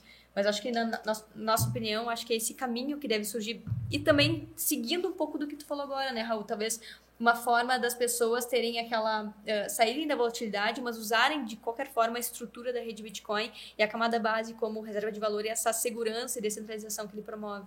Não, é muito bom. Se ele conseguisse, se você conseguisse, por exemplo, travar numa moeda que de alguma forma, ah, se o Bitcoin aumentou de preço, que ele divida, que ele split mais uma, se diminuiu, que remova uma. Mas precisa ter uma coisa que dá para ser utilizada como moeda mais uhum. tradicional. E porque aí você consegue ter bancos criando garantia. Fala, ó, a gente trava o preço em 35 dias, trava o preço em 20 dias. Porque se você não tem, você não consegue utilizar. Porque a ideia é, enquanto ele está subindo, é muito atrativo para as pessoas holdarem Bitcoin ali. Uhum. Mas não é atrativo para a empresa que tem que fazer cálculo real e lucrar e distribuir lucro ou realmente fazer investimentos, uma moeda que se você baseia nela, sua empresa pode num mês ter um bi de caixa e no outro ter 680 milhões. Não dá, não é possível fazer isso dentro de um, do cenário do jeito que é hoje. Então, mas se não resolver esse problema, continua existindo a possibilidade de uma moeda tentando resolver esse problema. E outra coisa é a coisa dos smart contracts, né, que é um mercado à parte ali, que não tem nada a ver com o lance de usar como moeda mesmo uhum. no dia a dia. As pessoas estão falando de transações, de contratos e tal. Então, tem um mercado que o Bitcoin abriu para essas outras moedas também. Então, acho que alguma dessas moedas vai ter que ganhar. O mais difícil é a tecnologia é o que está mandando ali, porque no Bitcoin não é a tecnologia. Se o Bitcoin entrasse na pira da tecnologia, teria se ferrado, que é o que eu acho que a Ethereum acabou fazendo muitas vezes, escolhendo sempre a tecnologia mais recente, mais recente, mais recente. Mas é, tem alguma dessas moedas que vai ser utilizada, né? Alguma das criptos vai ser utilizada necessariamente para substituir cartório, para substituir contrato, porque a tecnologia existe e o mundo não retrocede mais. Uma vez que você viu algo, não tem como desver. Não tem isso assim, ah, sei lá, me parece muito aquela história da Kodak, né? Eles viram a máquina digital e falaram, gente, esconde aí que vai dar certo, 1970. Esconde aí que vai dar certo que ninguém vai achar isso aí. Pô, acharam eles quebraram. Então, de alguma maneira, a, as outras moedas, elas vão ter que enxergar aquilo que está acontecendo. O Bitcoin não, porque ele foi para um caminho que ele não precisa disso. Porque se o Bitcoin tende a zero, as outras tenderiam também. Então, também não tem como fazer nada. O Bitcoin vai ter que existir daquele jeito.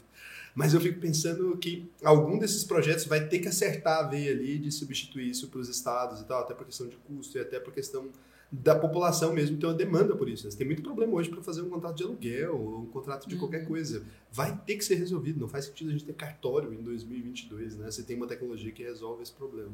E aí eu fico procurando é, um bom projeto que consiga resolver isso. Mas eu também nunca encontrei nenhum que resolva de maneira realmente confiável, assim, sabe? Eu não, não achei, assim. Por isso que eu perguntei para vocês, talvez vocês mais uh, olhando tivessem encontrado algum projeto, talvez essa possibilidade, não o lance da criptomoeda em si, uhum. que eu acho que está bem resolvido mesmo com o Bitcoin.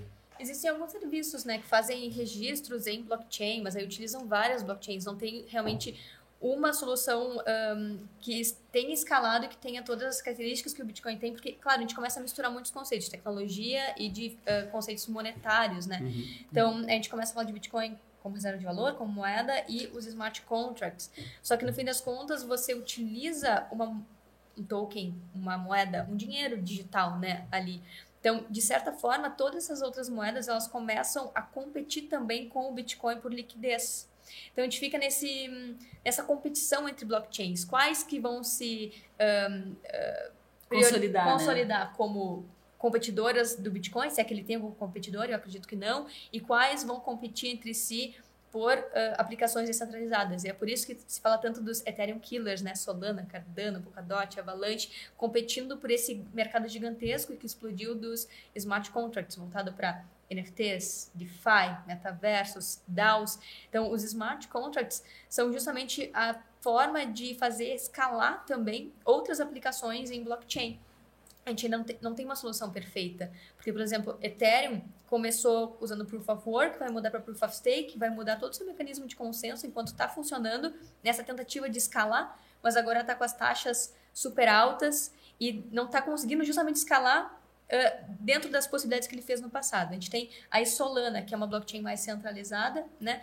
E também está tendo panes, aí tá travando, travando nos últimos meses com ataques de DOS, teve recentemente um hack na, na bridge chamada Wormhole, e Cardano também, que tem o mesmo propósito de criar smart contracts contracts DeFi, mas ainda não está com todas as aplicações na rua. Então é tudo muito recente, como você falou, Raul, não tem algo consolidado. Eu ainda como Bitcoin acredito que isso possa ser criado sim no Bitcoin a partir dessas camadas 2. A gente tem visto já uh, soluções de scripts em Bitcoin, que são os smart contracts em Bitcoin, criando DeFi, NFT, todas essas possibilidades, mas também está muito incipiente. A gente está justamente no momento em que o mercado financeiro tradicional está migrando para DeFi, todo mundo quer soluções de escalabilidade prontas e a gente não tem.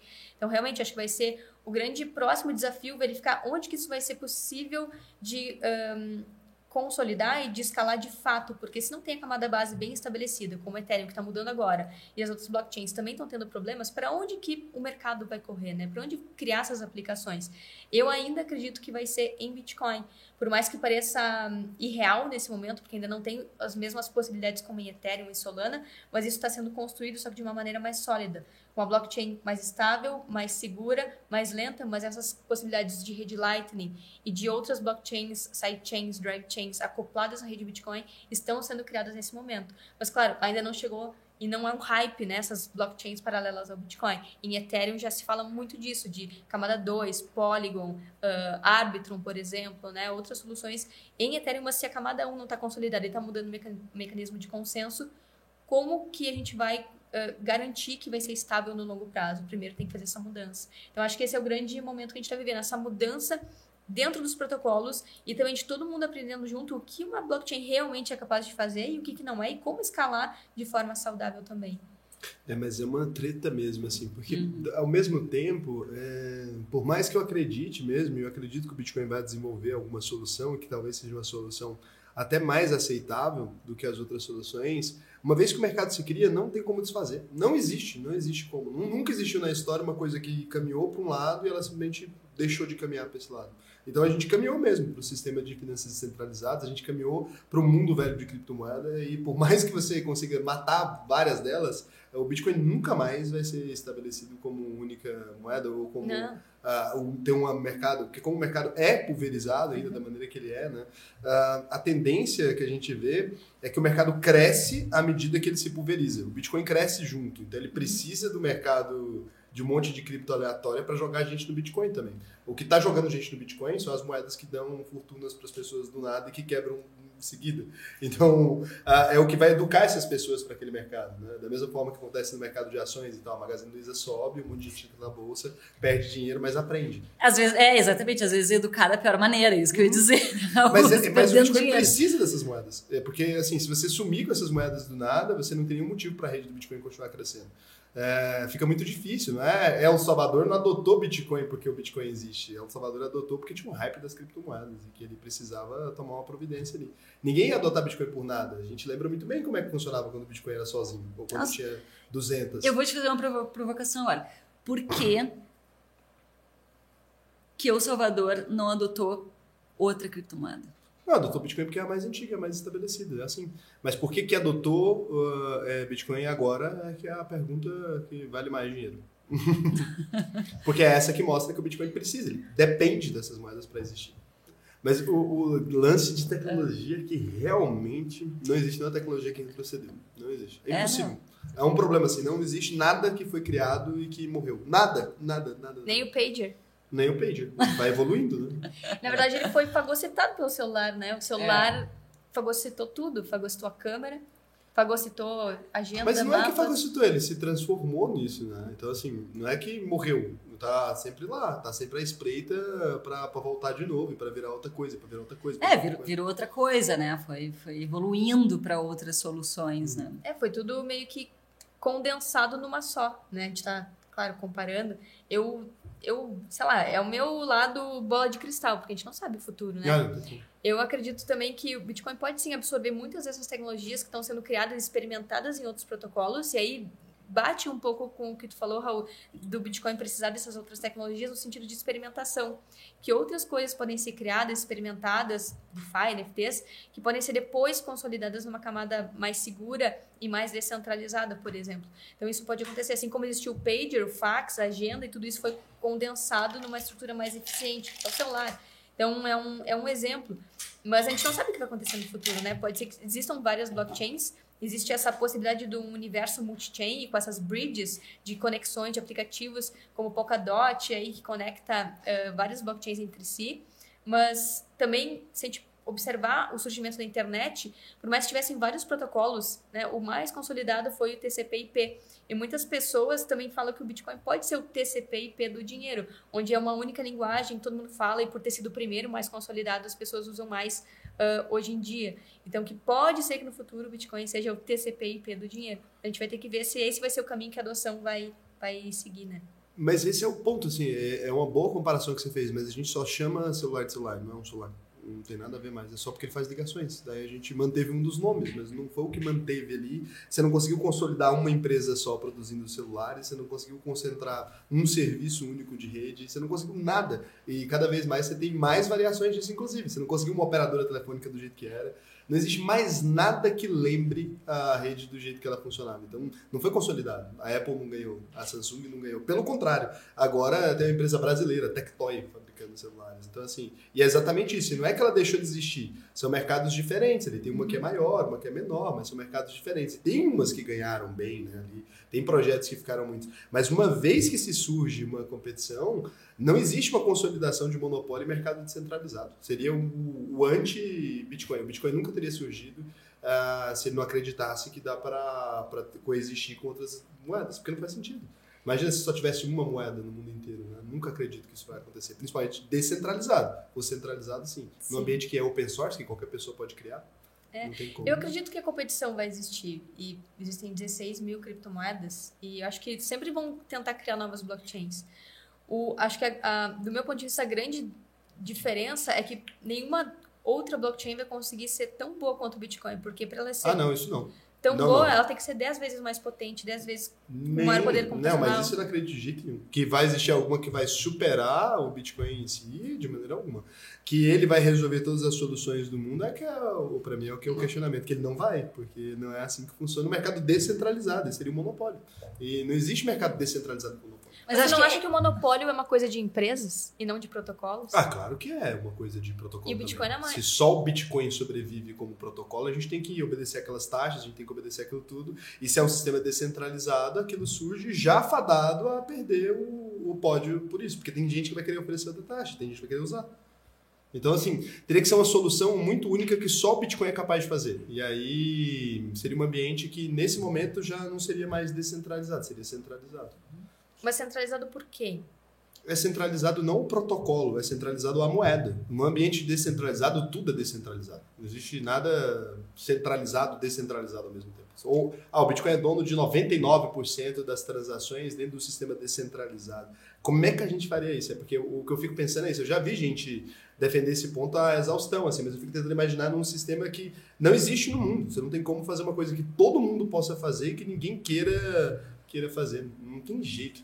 É porque ele precisaria realmente chegar num sistema que não dá mais para ser replicado. Tu não acha que isso aconteceu? Ó, oh, tô, tô incendiando. Tu não acha que isso aconteceu no passado quando vários países um, tiveram as suas moedas atreladas ao ouro? E o ouro seria esse monopólio, o único, único ativo? Não chegou a ser. Não chegou a ser, tipo assim, 90% da economia mundial. Nunca chegou a ser. Sim, tiveram outros metais, mas, claro, se a gente for pegar em porcentagens, houveram vários países que em algum momento perderam esse lastro no ouro, mas em algum momento o ouro foi o ativo que consolidava o valor e a economia de vários países. Então, claro, a gente está tratando aqui de possibilidades com o Bitcoin, né? Mas a gente nunca vai conseguir. Uh... Mas é porque o ouro não era possível você criar outro metal igual com as mesmas características. É esse o grande problema da coisa. Porque assim, se eu pudesse criar agora, vou chamar de Francisco, e é o ouro, as pessoas teriam feito, porque não dava, não tinha nada que que possibilidade. Não existe nenhum material idêntico ao ouro no mundo. Né? E existe um monte de material idêntico ao Bitcoin. Não existe. Aí gente, aí é nesse ponto. É, nesse ponto, uh, em que outros protocolos são parecidos com o Bitcoin, tu acredita? Não, não, não de regra. O que eu estou falando é o Bitcoin ele é único dentro do, do Bitcoin. O que eu estou dizendo é que ele pode ser replicado. Ele pode ser replicado de maneira diferente. A tecnologia pode ser utilizada por outra. É porque o ouro, além de ter o valor intrínseco ali, aleatório, né, do nada, que a gente acredita e dá fé nele, mesmo antes dele ser aplicável em qualquer coisa, a gente tinha um, um, fato dele não poder ser replicado. Inclusive, uhum. foi tentado fazer várias coisas, mesmo que se parecem com ouro, para a gente poder usar num produto ou em qualquer coisa. A gente não tinha nada que fosse parecido de alguma maneira. E com o Bitcoin, por mais que a gente tenha uma coisa que a gente chama de única ali, significa que qualquer outra tecnologia que se comprometa consegue ser parecida com ele se ela quiser. E aí ela pode acrescentar novas características. É por isso que eu acho que esse mercado, na verdade, nunca mais vai parar. Vai simplesmente uhum. ficar surgindo novas coisas. E não que o Bitcoin vai deixar de existir, né? E não que o Bitcoin vai deixar, vai passar a ser secundário. Vai sempre ser o maior, porque ninguém pode realmente quebrar aquela estrutura, porque senão as outras também não valem nada, porque tem a fé da humanidade é baseada nessas coisas. Então ele cresce à medida que as outras crescem. Mas ele não consegue fazer voltar para um estado onde não exista mais essas coisas, porque teria que eu não sei, teria que centralizar de alguma maneira. E aí seria estranho. Tá, é nesse ponto que eu não concordo muito, porque eu acho que não é possível replicar o Bitcoin. Porque ele tem uma coisa de ser caminho dependente. Quando o Bitcoin foi criado, ninguém estava olhando para blockchains. Ninguém estava competindo por poder computacional, então ele se distribui de forma extremamente orgânica e de fato descentralizada. Qualquer outro protocolo que comece agora com Proof of Work, ele vai ter um venture capital, ele vai ter alguém olhando, alguém especulando no mínimo aquela moeda, porque pode ser uma nova moeda que vai valorizar. Isso por si só já causa centralização. Sem contar que Satoshi é uma entidade, ninguém sabe quem é. Então, não existe alguém por trás orientando até hoje para onde o protocolo vai ir. Então, replicar todas essas condições de, de, criação inicial do Bitcoin não são possíveis. E é por isso que tem tanta gente apaixonada pelo Bitcoin, porque uh, recriar isso não é possível. Assim como recriar o ouro com fusão nuclear quando o planeta Terra surgiu, também não é possível.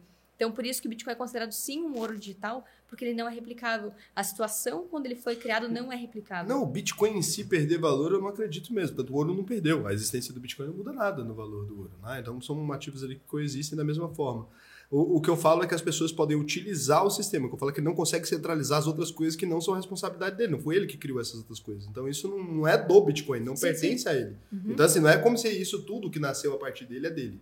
Não, o microfone que é feito de ouro não pertence à rede do ouro, ele não centralizou aquilo. Então, assim, é outra coisa, é outro produto, não tem nada a ver. As reservas de valor não são igual uma joia. Não tem todos os mercados do ouro centralizados no, no ouro ali, especificamente, né? Virou, inclusive, bijuteria, virou prata, virou sei lá o que e tal. E são tudo mercados que vieram, talvez, da, da confecção de joias. O que eu acho é que ele não consegue pegar todos os mercados para ele de volta. Com certeza. Com porque certeza. saiu dele, já não é mais. Isso aí não tem nada a ver. Os mercados que criaram de smart contracts e as outras coisas, e sei lá o que, moeda que é de empresa, esses mercados não, não tem por que usar Bitcoin, nem para que querer voltar para ele. Esses mercados não são mais Bitcoin. E sempre vai ter centralização, né? Então, a centralização, em algum ponto, ela traz eficiência, porque uma empresa, por exemplo, uh, você conseguir construir as coisas que você construir, você centralizar, traz eficiência, mas para um sistema financeiro não ser controlado e monopolizado, nesse sentido, o Bitcoin resolve essa questão. Mas tem várias outras questões de eficiência de, de empresas que a centralização resolve. Então, o que eu quero dizer é que eu não acho que precise de descentralização em tudo mas em coisas que a gente precisa confiar. Por exemplo, no valor do dinheiro no longo prazo, que é coisa Bom. que hoje não tem como confiar no, no, valor do dinheiro no longo prazo, isso não é possível no sistema atual. Mas com o Bitcoin, essa questão é possível resolver com descentralização. Mas outras questões de empresas, por exemplo, e que a centralização resolve, isso, isso o Bitcoin não resolve em si, né? Então, claro, eu acho que a gente vai viver no mundo em, em que algumas coisas vão ser descentralizadas com o Bitcoin e outras não. E aí, essas empresas, pessoas, entidades vão poder usar o Bitcoin a seu benefício para trazer mais eficiência e manter poder de compra, patrimônio e riqueza nos seus caixas. Então, acho que essa talvez essa diferença de concepção entre o mundo descentralizado e o centralizado, né? Que Você acha que tudo gente... que vai ser descentralizado vai ser vai partir da rede do Bitcoin? Vai se acoplar nela, nela. e nem tudo, tudo vai é descentralizado. E, e, nem tudo vai ser completamente descentralizado. Eu acho essa leitura não faz nenhum sentido. De fato. Não, não. é loucura. É essa, eu acho que é aí que a gente não estava conseguindo assim, se. Não, se... mas agora eu entendi o que você está querendo dizer, mas é, realmente eu não consigo ver um, o Bitcoin como o único sistema descentralizado do mundo, porque isso seria uma centralização no Bitcoin, de certa forma, não faz nenhum sentido. É, é, que teria que tudo, tudo que, querer, que se compromete a ser descentralizado ter que plugar no Bitcoin. Não faz sentido. É, seria Se uma... essa rede tivesse qualquer falha e por alguma razão específica ou qualquer coisa, a gente estaria tudo ferrado, né? Não vai fazer sentido. E aí, nesse momento que ela tivesse uma falha, todo mundo ia criar outra coisa. Então, não. Tá bom, Improvável. tá bom. Mas eu acho que o Bitcoin continua tendo muito, muito valor e acho que vai sempre ser o mais caro possível e sempre vai fazer muito sentido. Acho que muita coisa vai se acoplar mesmo, porque não faz sentido, né? Ah, foi um primeiro país a adotar, e se os outros países forem adotar, vai ser uma experiência que já existe, acho que não, não vão tentar. Ao mesmo tempo que as outras coisas centralizadas os países devem criar. Mas é muito boa, eu queria só, só forçar mesmo o argumento. Eu acho que a gente conseguiu chegar num raciocínio muito legal, dá pra entender como você pensa. Exato, não, não dá pra cravar exatamente vai Não, é palpite, agora. por isso que eu estou É falando total. no acho. Né? eu Isso, no, no acho, no fluxo infinito do acho. Né? Só isso. Sim, é muito legal a gente ter essas visões, inclusive diferentes, porque a gente consegue discutir aqui tra- e, e trazer justamente para a discussão. Inclusive, para quem está nos assistindo aqui, né, pode trazer mais é, conteúdo e mais questionamento sobre isso que a gente trouxe. É, a gente só vai ter essas respostas no futuro, né, Raul? Nem vamos ter, talvez, porque assim, é, toda vez ainda dá pra gente falar que vai centralizar ainda. Porque a gente vai viver muito pouco pra, em comparação a, a- ao que eu acho que o Bitcoin chega. Assim. Não dá pra. Talvez a gente nunca seja capaz de cravar mesmo. Em vida, talvez a gente nunca seja capaz de cravar, porque. Ah, sei lá, por mais que o mercado seja velho, quando a gente tiver 60 anos, a gente ainda tá falando uma coisa de 68 anos, sei lá. Aí vamos falar assim, ah, não centralizou, você pode falar ainda? não virou Bitcoin. A gente tá com 200 anos, sei lá, vivendo na, na criogenia. Você fala, ainda? Dá um tempo, pô, é, vai Último- maturar. O último Satoshi vai ser criado em 2140, né? Então, a gente não nem dá, vai estar não vivo. dá, a gente não vai estar vivo. Essa a gente não vai ver. A gente vai ter que aceitar que a gente nunca Ah, vai tu saber. não fala o que isso aí pra é. Carol, porque ela, ela tá acreditando que ela vai viver até lá, Tá Raul. tentando. Tá lá, ia fazendo academia, sendo saudável ali, pra ficar até Mas quem 2050 sabe, né? Hoje já falando da transferência de consciência. Eu só aceitaria minha transferência de consciência na blockchain do Bitcoin. ali, de boa. Aí, ó. Se for um negócio descentralizado. Porra, Viu se- só? mas é coisa séria. então, assim, essas coisas sérias eu acho que o Bitcoin pega, porque assim, você vai transferir sua consciência num negócio ali que, que tá centralizado, melhor não, né? Usa uma blockchain aí pra botar meu. Tô contigo, acho que eu também prefiro guardar minha consciência no Bitcoin. É, eu também. Né? Porque, nossa, vai que você bota num, num outro sistema aleatório desse, desse pessoal especulativo, que esse negócio desliga essa porra, morro. Manipulam tua consciência. Vou- Ah, muito bom. Mas eu acho que a gente não vê mesmo. Tristeza. A gente vai ver só um pedaço da história.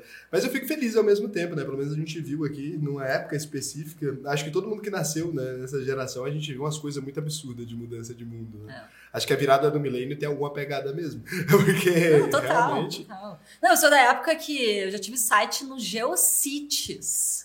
Mas tu lembra disso? Eu já tive site no Geocities, Tu no pitch.net, tive no UOL. Meu blog era raul.zip.net. Eu tô na internet tem muito tempo. Caramba, caramba.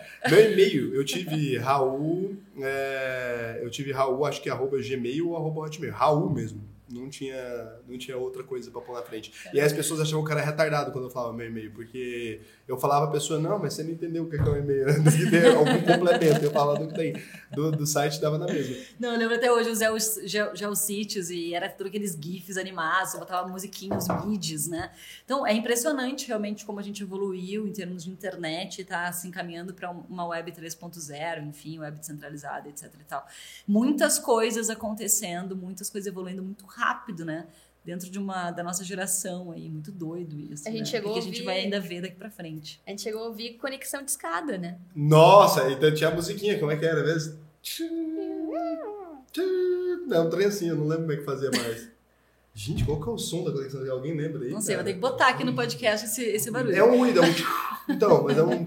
Mas ele fazia uma. Tem uma, um, um timing específico desse. Pô, levava um minuto para conectar. E você acho, ia né? de madrugada, aí você pagava um pulso, Um pulso, só, daí uhum. você podia ficar usando a noite inteira, né? Por isso que a internet era mais. Baixando música, né? Pelo Emule, casar. Nossa, tá vendo? senhora, ouvindo só o vai, né?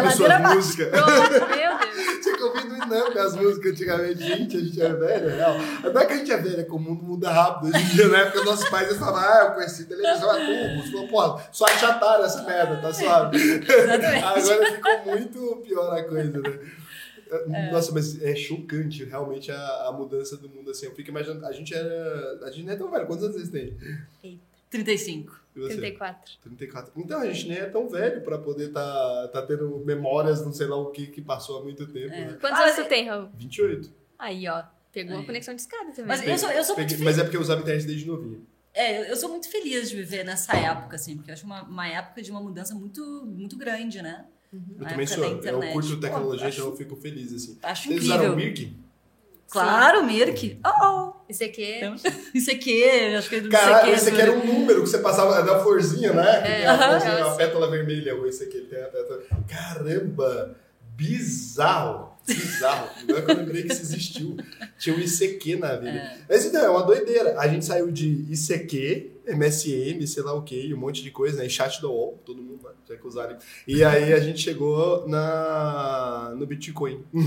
É absurdo, nossa geração, ela realmente viveu assim grandes loucuras. O que, que vocês acham que vai acontecer com esse sistema das exchanges, assim? Porque hoje, da forma como o Bitcoin é utilizado, é porque a gente fala muito, né, de, de peer-to-peer, que a gente transfere nossos Bitcoin para onde a gente quiser, mas a gente ainda negocia em moeda fiat na vida real, né? Então, assim, aí tem umas exchanges ali e os países conseguiram meio que um jeito de, de controlar o negócio. Vocês acham que corre risco do negócio só ficar assim mesmo? E aí, putz, depende das exchanges para vender, a gente tá ferrado, porque você não tem o que comprar com as coisas em Bitcoin puro, não é tudo que dá para transacionar em Bitcoin normal. Se tiver que continuar passando pelas exchanges, está centralizado. Esse é um, esse é um não um risco de centralizar a rede, mas das pessoas não usarem o Bitcoin na sua plenitude. Pois Né? Então pode acontecer porque normalmente a gente, a gente como seres humanos troca conveniência por privacidade ou por trocar de forma direta, né? Então isso pode acontecer. Acho que é um dos caminhos que está acontecendo cada vez mais exchanges e mais pessoas acessando via exchange. Mas o mais Até legal porque é- as, as exchanges elas são rampas de entrada É. de forma mais fácil para as pessoas, né? Então, Mas aí o meu medo é ficar nisso, porque é assim, como precisa de cartório, você vai comprar um imóvel. Como é que você compra um imóvel Bitcoin e não vai dar a entrada do dinheiro? Você está transferindo imóvel pro cara porque você é doido? Então acho que no fim das contas acaba que pode cair num lugar que, que não muda as transações financeiras em si.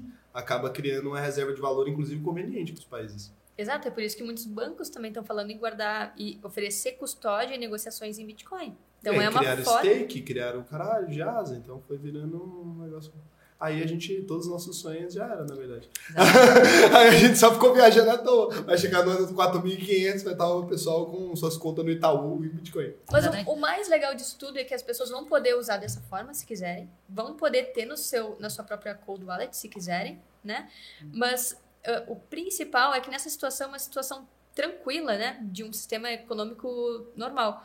Mas, por exemplo, países autoritários, daí pensar em situações de colapso da moeda, como na Turquia, que está acontecendo agora, a moeda colapsou 40% em um ano, basicamente. fechamento de contas, Fechamento né? de contas. O que acontece nesses países, e já aconteceu aqui no Brasil na época da hiperinflação, é que quando as pessoas veem a sua própria moeda colapsar, elas recorrem ao dólar. Só que aí o dólar, ele começa a ter cotas. Ah, você só, só pode comprar 200 dólares por semana. Absurdo. E aí começa a ficar escasso. E aí nessas situações você tem o Bitcoin. E você consegue trocar de pessoa para pessoa, não tem como bloquear esse tipo de troca. Então, nesse sentido, ele é muito importante. Então, numa situação que você está com economia normal, vai funcionar dessa forma centralizada, as pessoas vão ter conveniência. Mas ele vai ser muito mais importante e fundamental nessas situações atípicas de hiperinflação, de colapso da moeda ou de um sistema autoritário. Então, isso a gente não vê agora, mas não quer dizer que no futuro não vai precisar para esse tipo de evento, que pode acontecer em qualquer país. Ah, eu acho que, que pode chegar nisso sim. Mas o grande ponto que eu fico pensando, talvez, é se a gente só não vai criar algum tipo de conveniência para os países de alguma maneira. Porque, assim, não é um monte de gente idiota. Então, eles vão ver lá que aquilo está concentrado nas exchanges e, beleza, as pessoas podem trocar aquilo cotidianamente ali. Mas essas trocas sem poder trocar de volta, ou sem poder comprar algo com aquilo, ou ainda que possa ser comprado, mas aí aquilo passa por algum lugar, volta volta para o mesmo estado. Assim, por mais que se utilize Bitcoin, ele acaba servindo de uma, de uma certa regulação para os países, porque eles também precisam parar essa porra do dinheiro desenfreado, eles chegarem em limites de quantitative easing e tal. Os países também precisam parar. Claro. Eles também querem parar. Então, assim, não é que. É, é lógico, os países maiores querem menos, mas os países menores querem muito parar. Uhum. Porque eles precisam parar porque estão tomando déficit, né? E aí, lógico que esses países são maiorias, então eles ali podem simplesmente adotar aquilo ali e falar, ah, ok. E aí a gente bota isso aqui na casinha, devolve pro lugar, e aí, ah, você pode ficar trocando Bitcoin com as outras pessoas, mas e para transformar de novo em dinheiro, e para fazer qualquer coisa, porque as moedas têm custo forçado ainda. Uhum. A gente não tá falando do mundo que esse dinheiro compra algo, ele compra dinheiro de novo. E se não tem um lugar que garanta a compra do dinheiro de volta, quem vai comprar? Em dinheiro espécie? Porque não tem mais. É, vai depender de cada situação, né? É difícil, né? A gente não consegue ver todas as situações, mas o mais importante é quando as pessoas precisarem, o Bitcoin vai estar lá. Independente nos- se vai ser numa exchange, se os bancos centrais vão adotar, sim ou não, ou se vai ser numa situação que ele é proibido, as pessoas mesmo assim vão ter acesso, vão poder negociar entre si. Acho que isso é o mais importante. Acho que cada país vai ter um tipo de Desde usabilidade. que as pessoas saibam também fazer É. autocustódia, né? Que é algo muito importante. Não deixar nas, nas corretoras, justamente para que daqui a pouco algum governo diga: a- o Bitcoin agora não sai mais das exchanges, agora a gente vai ter controle total sobre isso. Então, isso é uma situação hipotética, mas que pode acontecer no futuro, né? Pode acontecer porque eu acho que boa parte dos bitcoins que estão em atividade devem estar custodiados em exchanges. Não sei quantos por cento em cold wallets ou fora do sistema, assim. Em torno de 20 a 30% está em exchanges. Então, é pouco ainda, tá bom? Então ainda está dentro do padrão normal. É, mas as pessoas precisam aprender a fazer autocustódia, porque o movimento que vai, que já está acontecendo é esse, né, Raul? Ah, compra aqui na exchange que a gente cuida, que a gente faz a custódia para você, que aqui está seguro. Vai ser péssimo. Né? E, e ok, num primeiro momento, as pessoas vão deixar na exchange até entenderem como funciona uma hardware wallet, mas é preciso entender como funciona uma hardware wallet, não deixar na custódia de terceiros, né? É justamente isso que o mundo cripto, que o Bitcoin nos, nos oferece, essa possibilidade da autocustódia. Só que a gente foi criado num ambiente, numa situação onde nos acostumamos a deixar o dinheiro ah, na custódia de terceiros, num banco centralizado, né? Então, pra, pra, pra- no geral das pessoas, é, a gente nem se questiona sobre isso, né? Não, eu tô, tenho meu Tá dinheiro na minha tá conta do banco e tá lá, tá seguro, tá tranquilo, né? Só que o banco tá lá fazendo operações com o seu dinheiro, tá lucrando em cima do seu dinheiro e etc e tal. Então, é muito importante que as pessoas aprendam a fazer autocustódia. A gente já teve situações no Brasil, né? Na época lá do Collor, que eh, congelou poupanças, por exemplo. Ok, parece que é impossível de acontecer isso de novo, mas a gente é, não tá consegue de imaginar isso acontecendo de novo. De 20 e poucos anos. Exatamente. Não estamos falando de Mas- uma grande coisa. Mas pode acontecer, está acontecendo em outros países. Então, assim, nesses casos, principalmente extremos, a gente tem o Bitcoin como uma ferramenta aí de, de, de transações, de poder ah, ah, mandar o seu dinheiro para outros lugares, de domingo a domingo, 24 horas por dia, né? Então, ahm, mas voltando à história das corretoras, né? É importante que as pessoas aprendam a fazer autocustódia sim, né? Porque é, pode acontecer no futuro de ter um controle muito maior em cima dos, de, de entradas e saídas de Bitcoin, criptomoedas das exchanges que fazem essas intermediações de compras e vendas, né?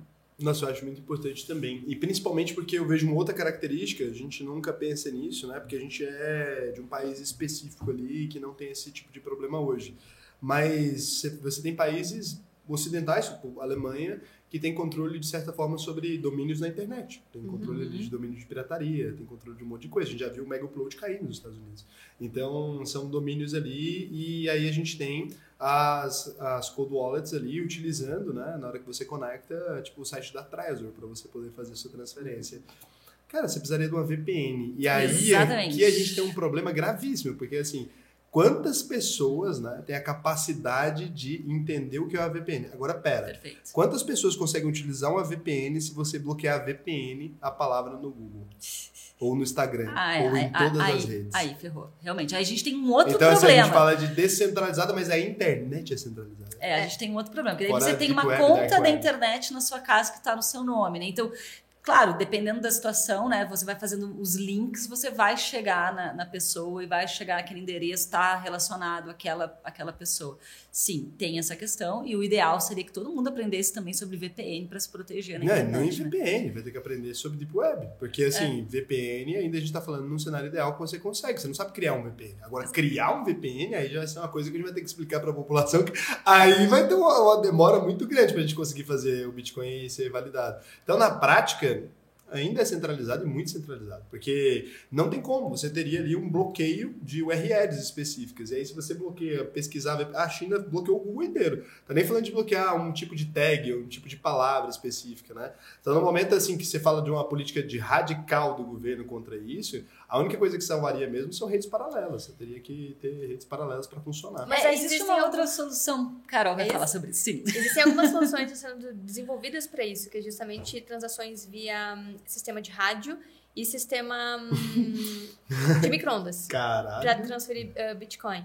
Então, claro, os bitcoins ficaram uh, paranoicos com, essa, com, todas essas situações. E se cai um asteroide na Terra? Pronto, tem um, tem um satélite que roda blockchain, Bitcoin, rodando na órbita da, da Terra, que é da Blockstream.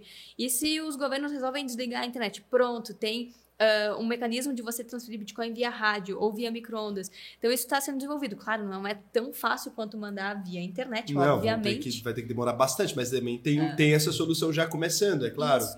Mas aí o, o continua o mesmo receio, porque se não tem motivo para usar ela, as pessoas não aprendem a usar, né? Então... É. E a gente cai num problema que eu acho que esse é um problema que a gente também é o pano de fundo de tudo que a gente falou sobre El Salvador, sobre o Brasil, sobre tudo que é a dificuldade da educação digital. Então, muitas pessoas não conseguem mexer num celular, no aplicativo, baixar uma Apple Store, muitas vezes, uma carteira normal na internet. Imagina configurar um VPN ou configurar situações de. Via rádio, micro-ondas. Não, aí o Bitcoin acaba. Dependendo de onda de rádio e do, do caralho, acho que fica difícil, né? A galera, a não sei que você cria um walkie-talkie do Bitcoin e vende pra galera. E sem internet, muitas empresas quebram também. Não só o uso do Bitcoin diminui, mas empresas que dependem da internet. Hoje todo mundo depende da internet. Não, não, sem sentido. internet não. É porque não precisa acabar com a internet para acabar com sites específicos na internet. A gente tem a sensação que você precisa bloquear a internet como um todo, mas isso é uma ilusão. É, você simplesmente para bloquear sites, domínios específicos. Uhum. Pronto. Sim. Não, não, precisa fazer um espalhafatoso. Na China já é assim. Então você vai ali e bloqueia o Google, bloqueia o Facebook, Instagram e acabou. Não precisa bloquear tudo. E você pode bloquear. O Instagram, como rede, ele já aceitou bloquear palavras específicas em certos uhum. países. Então você não precisa nem bloquear o Instagram. Você pode bloquear, tipo, a pesquisa pelo VPN, tarará, tarará. Qual o impacto disso para as empresas? Nada. Só para as empresas que trabalham com isso. Então o governo tem muito mais poder do que a gente pensa, né? Com certeza. Teria que descentralizar o governo via blockchain. Aí, ó, Bitcoin. o Bitcoin seria bom para ele. Nossa, mas é impressionante. A gente fez um monte de desdobramentos, mas isso mostra o quanto o Bitcoin é uma coisa complexa, né? Às vezes, por isso que eu falo que vocês conseguiram fazer, ter essa capacidade de, de sintetizar as informações e fazer elas serem úteis, assim. Para onde vocês querem caminhar com o uso cripto? Porque olha, a gente viu que tem muitas possibilidades no mercado de criptomoedas ali, a gente viu que tem muita possibilidade também no mercado de educação, mas se o trabalho de vocês derem certo, se as suas crenças estiverem certas, então o mercado de educação de cripto ali, ele vai se tornar muito mais simples, né? Vai chegar no momento que a gente vai ter alcançado a população e talvez mais rápido do que a gente imagina. E aí, para onde vocês querem ir nesse mercado? O que vocês acham, tipo, sexy, assim, massa de fazer? Essa resposta é tua.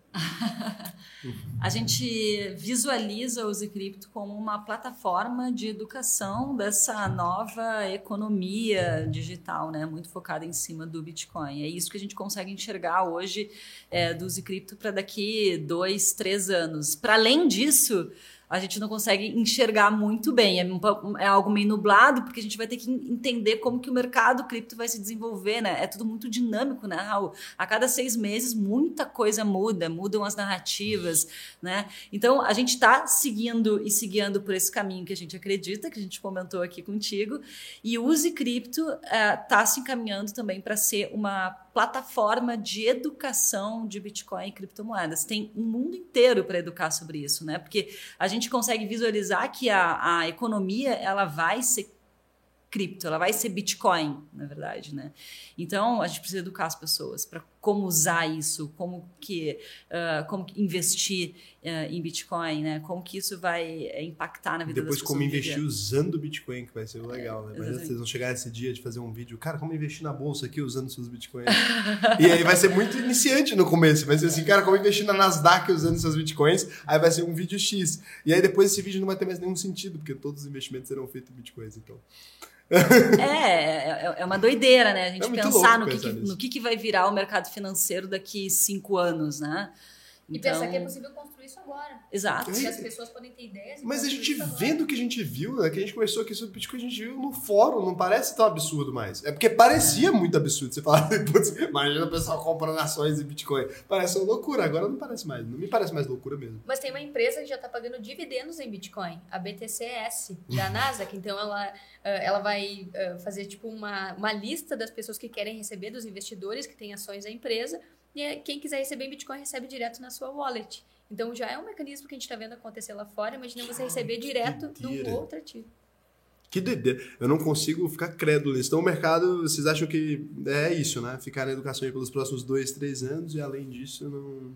É, esse é o nosso business, né? É a educação. A gente, o Decrypt ele surgiu com esse propósito. Existem muitos outros caminhos que podem ser seguidos aí no mercado cripto. Tem é, um crescimento absurdo de procura por profissionais para trabalhar dentro desse mercado. E aí, em diversas áreas, dentro do marketing, dentro de desenvolver, como desenvolvedor de blockchains, né? Enfim, existem inúmeras áreas que as pessoas podem se interessar e trabalhar nesse mercado de, de criptomoedas. Mas o nosso mercado, o nosso business é educação. É por esse caminho que a gente vai seguir e sim se tornar a maior plataforma de educação de Bitcoin criptos do Brasil e da América Latina, ou quem sabe até do mundo.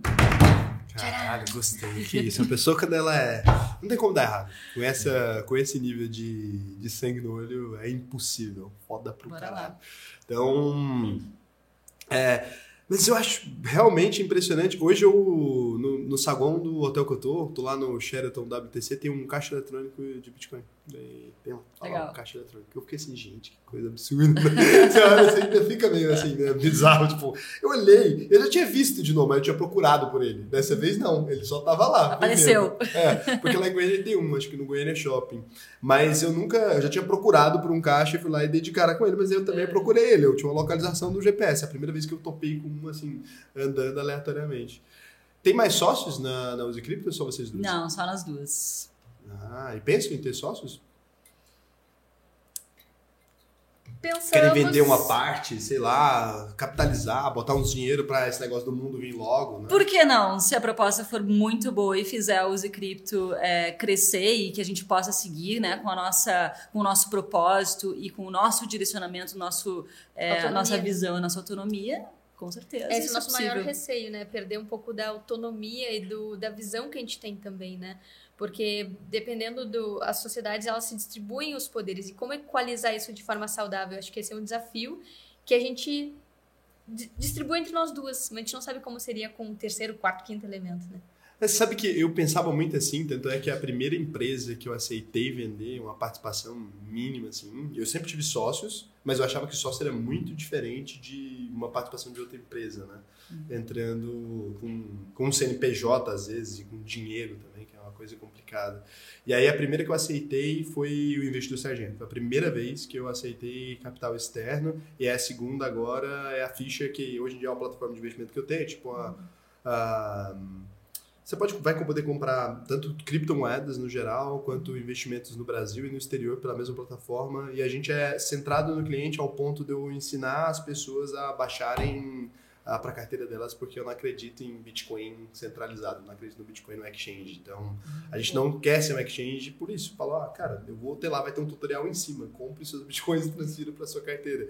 Porque assim, mesmo que aquilo não seja o melhor resultado financeiro, a gente, às vezes, como empresário, né, a gente vai se deixando muito levar por aquilo que dá mais grana e por aquilo que funciona mais do que com aquilo que a gente acredita. Então, uma das Exato. coisas que eu me comprometi foi, não, eu vou aqui, cara, dá pra ganhar dinheiro fazendo as coisas do jeito que a gente acredita. É menos grana? É menos grana, mas, pô, tem que ter alguém que vai fazer, né? Exatamente, eu acho que esse é o ponto da questão, né? Porque quando você começa a, receber ofertas de investimento, e aí você pode se encantar com o valor, né? Puxa, isso aqui vai me dar um ganho, vou conseguir fazer as coisas que eu tenho vontade de fazer, né? Tanto na vida pessoal quanto dentro do projeto. Mas peraí, o que que isso vai interferir no direcionamento, no propósito na autonomia do projeto, né? Então são coisas que precisam ser pesadas, né? No momento de aceitar uma proposta ou não, né? Mas é isso que eu ia te falar. É mentira isso que as pessoas dizem. Não existe nenhuma empresa que vira pra você e fala assim, ó, se você aceitar meu investimento, vai ter que fazer isso, né? Não, vocês compram porque quer mesmo.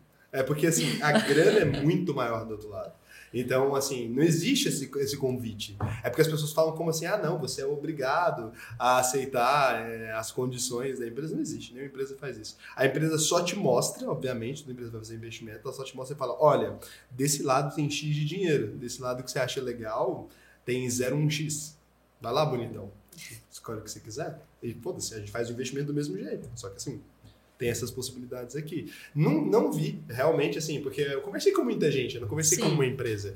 Não tem isso. Aí as pessoas sempre querem falar assim, não, mas é porque o mercado me leva a isso e tal. Cara, é mentira isso. O mercado não leva a isso. Essa pessoa, ela estava empreendendo talvez muito mais pelo dinheiro do que por algum propósito. Cara, quando você vê dinheiro na mesa, é, é, realmente muito diferente, né? Uhum. Por exemplo, eu fui lá fazer uma plataforma de investimento e eu falei, cara, não vou ter COI na empresa. E porque COI é um produto que eu não acredito, eu não acho esse negócio legal e tal. Não tem uma empresa que fala assim, olha, você tem que ter COI. Não, as pessoas só olham para aquele número e falam, meu Deus, que tanto de dinheiro que eu vou deixar de ganhar. E aí você vai e troca de ideia. É simplesmente isso que acontece. Parece que as pessoas todas são puras e aí é o mercado que está rompendo de alguma maneira. Nunca tem isso.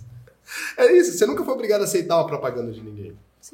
Chega um e-mail, e aí às vezes o cara pega e fala assim: olha, aqui minha pirâmide, mas tem 140 mil dólares e tal. Tipo, vamos lá? Ah, não, esse não é o preço. Então, beleza. Ah, não, mas tem 2 milhões de dólares. Uma hora a pessoa falou, opa, então é, é, mais isso, porque eu acho é, é, muito fácil essa, essa versão, né? Que as pessoas contam, nossa, você vai entrar no mercado ali, você vai fazer um pitch, as pessoas vão começar, para você aceitar investimento, vai ter que receber uma mudança. Não, vai ter um deal às vezes que é de um tamanho X ali, e tem um de uma empresa muito escrota que é 20X, e aí você vai poder escolher entre o deal que você quer e o da empresa escrota. Então é. não tenho medo do mercado, não. Essa é uma situação que a gente nunca se expôs a um pitch, por exemplo, para. Uhum. Uh, esse tipo de sociedade ou vender uma parte do Zcrypto, por exemplo, né? A gente se, se envolve assim com várias negociações e a gente conhecendo as pessoas a gente tem muitos receios, mas também como a gente nunca se expôs a essa situação, a gente fica com essa com esse feedback um, cheio de medos e crenças, né? Então concordo contigo, pode ser que a gente esteja olhando por um viés que talvez não seja a realidade. Então não não sei se seria uh, algo que a gente de decidiria, ah, vamos fazer, não vamos fazer, a gente teria que se expor à situação e ver se seria viável, né? É, mas eu, eu acho que o fato é que a gente está abertas também é. é isso, né? Então, uhum. se surgir uma proposta, ou se a gente resolver fazer um pitch, alguma coisa assim, com certeza a gente está abertas a essas novas possibilidades, se isso for fazer crescer o projeto e a gente alcançar mais pessoas, né? E, e atingir ainda mais com o nosso propósito. É, eu também, eu sempre, eu empreendia já, eu sempre tive meio receio, assim, mas é porque eu realmente eu contei isso pra vocês, porque é uma coisa que eu ouvia bastante, né? Eu achava que eu ia chegar na frente, ia vir alguém falando que eu ia ter que mudar tudo na empresa. E aí o que eu vi, na verdade, foi isso, assim, tinha umas propostas muito melhores financeiramente, que às vezes eu olhava e falava, meu Deus, nesse caminho aqui eu não vou não, hein?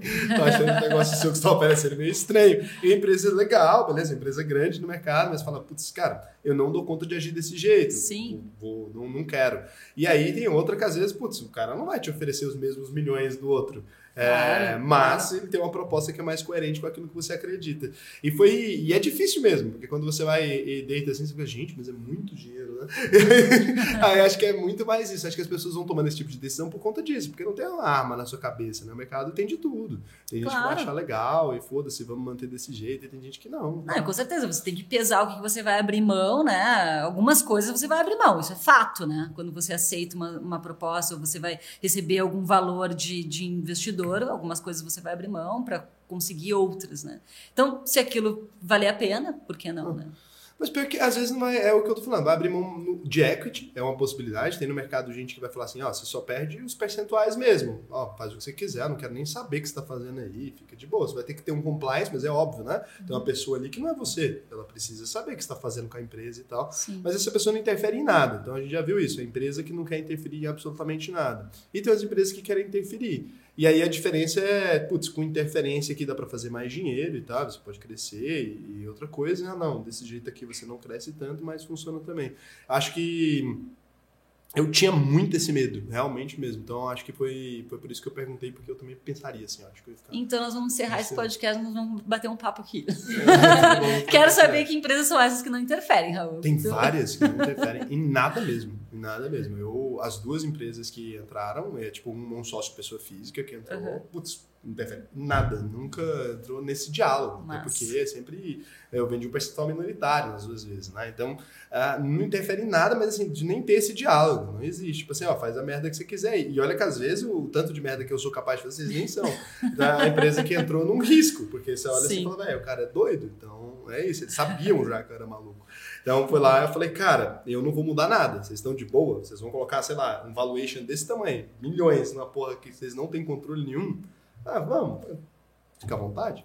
Eu tô de boa. Mas ajudaram muito a chegar naqueles objetivos. Mas é porque os caras falam, cara, se for pra entrar na empresa, se for pra mexer em alguma coisa, aí eu faço a minha, não faz sentido. Perfeito. Tô comprando isso aí, tô comprando Exatamente. a ideia, tô comprando a loucura também, porque é a loucura que disrupta o mercado. Se eu for pra fazer uma corretora bonitinha, sei lá o que, que tem que ter COI, eu já tenho essa. Não preciso. Então acho que às vezes tem muito isso. Legal. Ah, mas fiquei feliz demais de conversar com vocês, de verdade. Assim, é incrível, cara. Vocês são muito boas. Ah, gente, ficou muito feliz também. Fiquei feliz de saber que tu tem esse viés da programação, não imaginava. Também não Né? sabia, fiquei surpresa. Minha primeira empresa é uma empresa dona de sites, assim, eu sou, Caramba. eu tenho dos, dos maiores, eu tenho um dos maiores portais femininos do Brasil, eu tenho um monte de sites que foi eu que criei. Caraca, que legal. Uhum. Pô, parabéns, legal. Ah, muito legal. A gente também tem su- surpresas, né? Aham, Mas eu fiquei, eu acho muito engraçado também, porque eu nem lembrava mais também disso, a minha vida pregressa dos bitcoins, quando eu tava conversando com vocês, eu fui lembrando de um monte de coisa que eu não lembrava assim muito. Ah, mas eu nunca fui muito didático com essa coisa do Bitcoin, então realmente pra mim foi uma surpresa muito doida abrir o canal e falar assim, caralho, que explicação boa, né? Por que, que eu aprendi isso antes? então fico feliz e acho que vocês vão fazer uma grande diferença pro mercado. Acho que é, dá pra ver que vocês são pessoas muito éticas, muito, muito sinceras com aquilo que vocês acreditam. É, respeito demais, assim, tanto o posicionamento público de vocês quanto o que eu pude ver aqui hoje, que não é aquele negócio, ah, tipo, tão engessado quanto é ah, o que a gente faz como conteúdo, né? Que tem é mais ao vivaço, assim.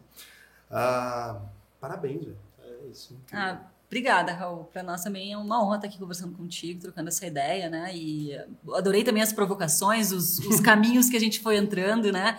É sempre muito a bom. gente corta tudo na edição, é só brincadeira. Vai ficar Não, tem que deixar de tudo, tem que deixar tudo cruzão. Grava três horas, a gente corta, fica 30 minutos, ele vai ser só a gente rindo e falando assim, nossa, que legal, é, Bitcoin vai dar certo. Não, tem que pegar, maravilha. pegar só a parte da treta, né? Você tem que, daí dá, dá mais ibope também. Não, muito legal. Brincadeiras à parte aí, muito bom, Raul, conversar contigo. A gente está sempre à disposição. A hora que tu quiser bater um papo também, a gente é só nos chamar que a gente vem. E quiser filosofar também, porque se deixa solto, a gente filosofa. É, a gente deu uma filosofada legal, assim, mas foi bom, porque eu queria realmente. Eu nem acredito nessas coisas, na verdade. Eu sou muito mais fã do Bitcoin também. Não. É quase, sei lá, 60% do meu patrimônio. Porque, como eu investi muito atrás, é... se você somar tudo que eu produzi na vida, e não foi pouco dinheiro, muito dinheiro, eu ganhei mais dinheiro com a valorização do Bitcoin do que com tudo que eu fiz na vida. Uau. Bizarro isso, né? Porque, assim, eu fiz muita coisa. Sim. Então, as pessoas, quando eu falo isso, as pessoas ficam assim, caralho, eu falo, é, eu ganhei mais dinheiro com a valorização do Bitcoin do que com tudo que eu fiz na vida de resultado de verdade, né?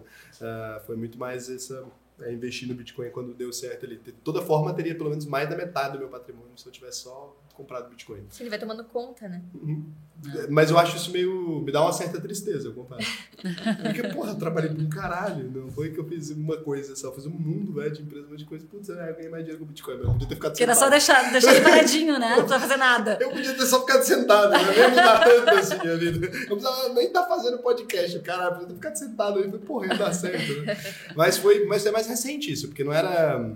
Até, eu lembro que até 2019, não, 2020, né? Ainda era uns 50 mil, 30 mil reais, assim, é porque chegou num ponto que realmente teve um. Como eu não vendo Bitcoin mais, mas eu não vendo por mais idealismo do que por não acreditar que vai, pode desvalorizar, ou sei lá. É muito uma questão, o mundo que eu quero é esse. E aí eu não quero pôr meu dinheiro em real. Eu não confio mais em real do que em Bitcoin. Não dá, sabe? Então eu não quero. Aí é mais por isso que acho que acabou tomando conta, assim. Ah, mas e as redes aí, né? Que alguém não conhece vocês? Nós estamos no Instagram, Use Cripto. Só procurar lá por Use Cripto já vai nos encontrar. YouTube também e até no Twitter, Use Cripto BR. A gente está nessas três redes sociais por enquanto. O seu também é igual lá, vocês não têm redes separadas, né? Não, Só é tudo, tudo a mesma coisa. Eu tô mais no Twitter, É. as outras redes a gente mistura um pouco mais. E quanto tá a cotação do Bitcoin hoje? Só pra gente ou rir ou chorar um dia. Hum, mais ou menos 44. Olha, subiu! Ó. 44 mil dólares! Eu tô mais rico. Todos estamos. né? tem Bitcoin, Viegas? Você fez um VP, né? Pô, Aí, ó. Tem que ter. Tá, Viegas Lê, foi aluno. Tem, tem, tem Bitcoin. Legal. É, tá ficando cada vez mais difícil ter um Bitcoin inteiro, né? Então a gente Sabe vai correndo atrás dos um dos primeiros alunos da UP, ou da primeira ou da segunda turma, ele ganhou, sei lá, um meio Bitcoin ali. É, acho que era isso. Aí o segundo já ganhou também uma quantidade de Bitcoin, não sei quanto é hoje. Se ele vendeu ou não. Mas esse primeiro ele ganhou, acho que meio Bitcoin. Então ele deve ter muita grana hoje em dia. Eu não lembro quanto foi exatamente. Mas imagina que, sei lá, na época era só o dobro do que ele pagou de matrícula. Cara, deve ter Caramba. muito dinheiro hoje em dia. E parece que é muito tempo, é pouco tempo, talvez. Quanto tempo É faz pouco isso? tempo? Nossa. Não sei exatamente. É porque são dois alunos diferentes. Tem um que ganhou uma quantidade que já era muito menor, mas mesmo assim, hoje em dia, considerando, ainda deve ser muito, era 6 mil reais em Bitcoin, mas num, num preço muito diferente desde de agora. Uhum. Então, não sei quanto tem.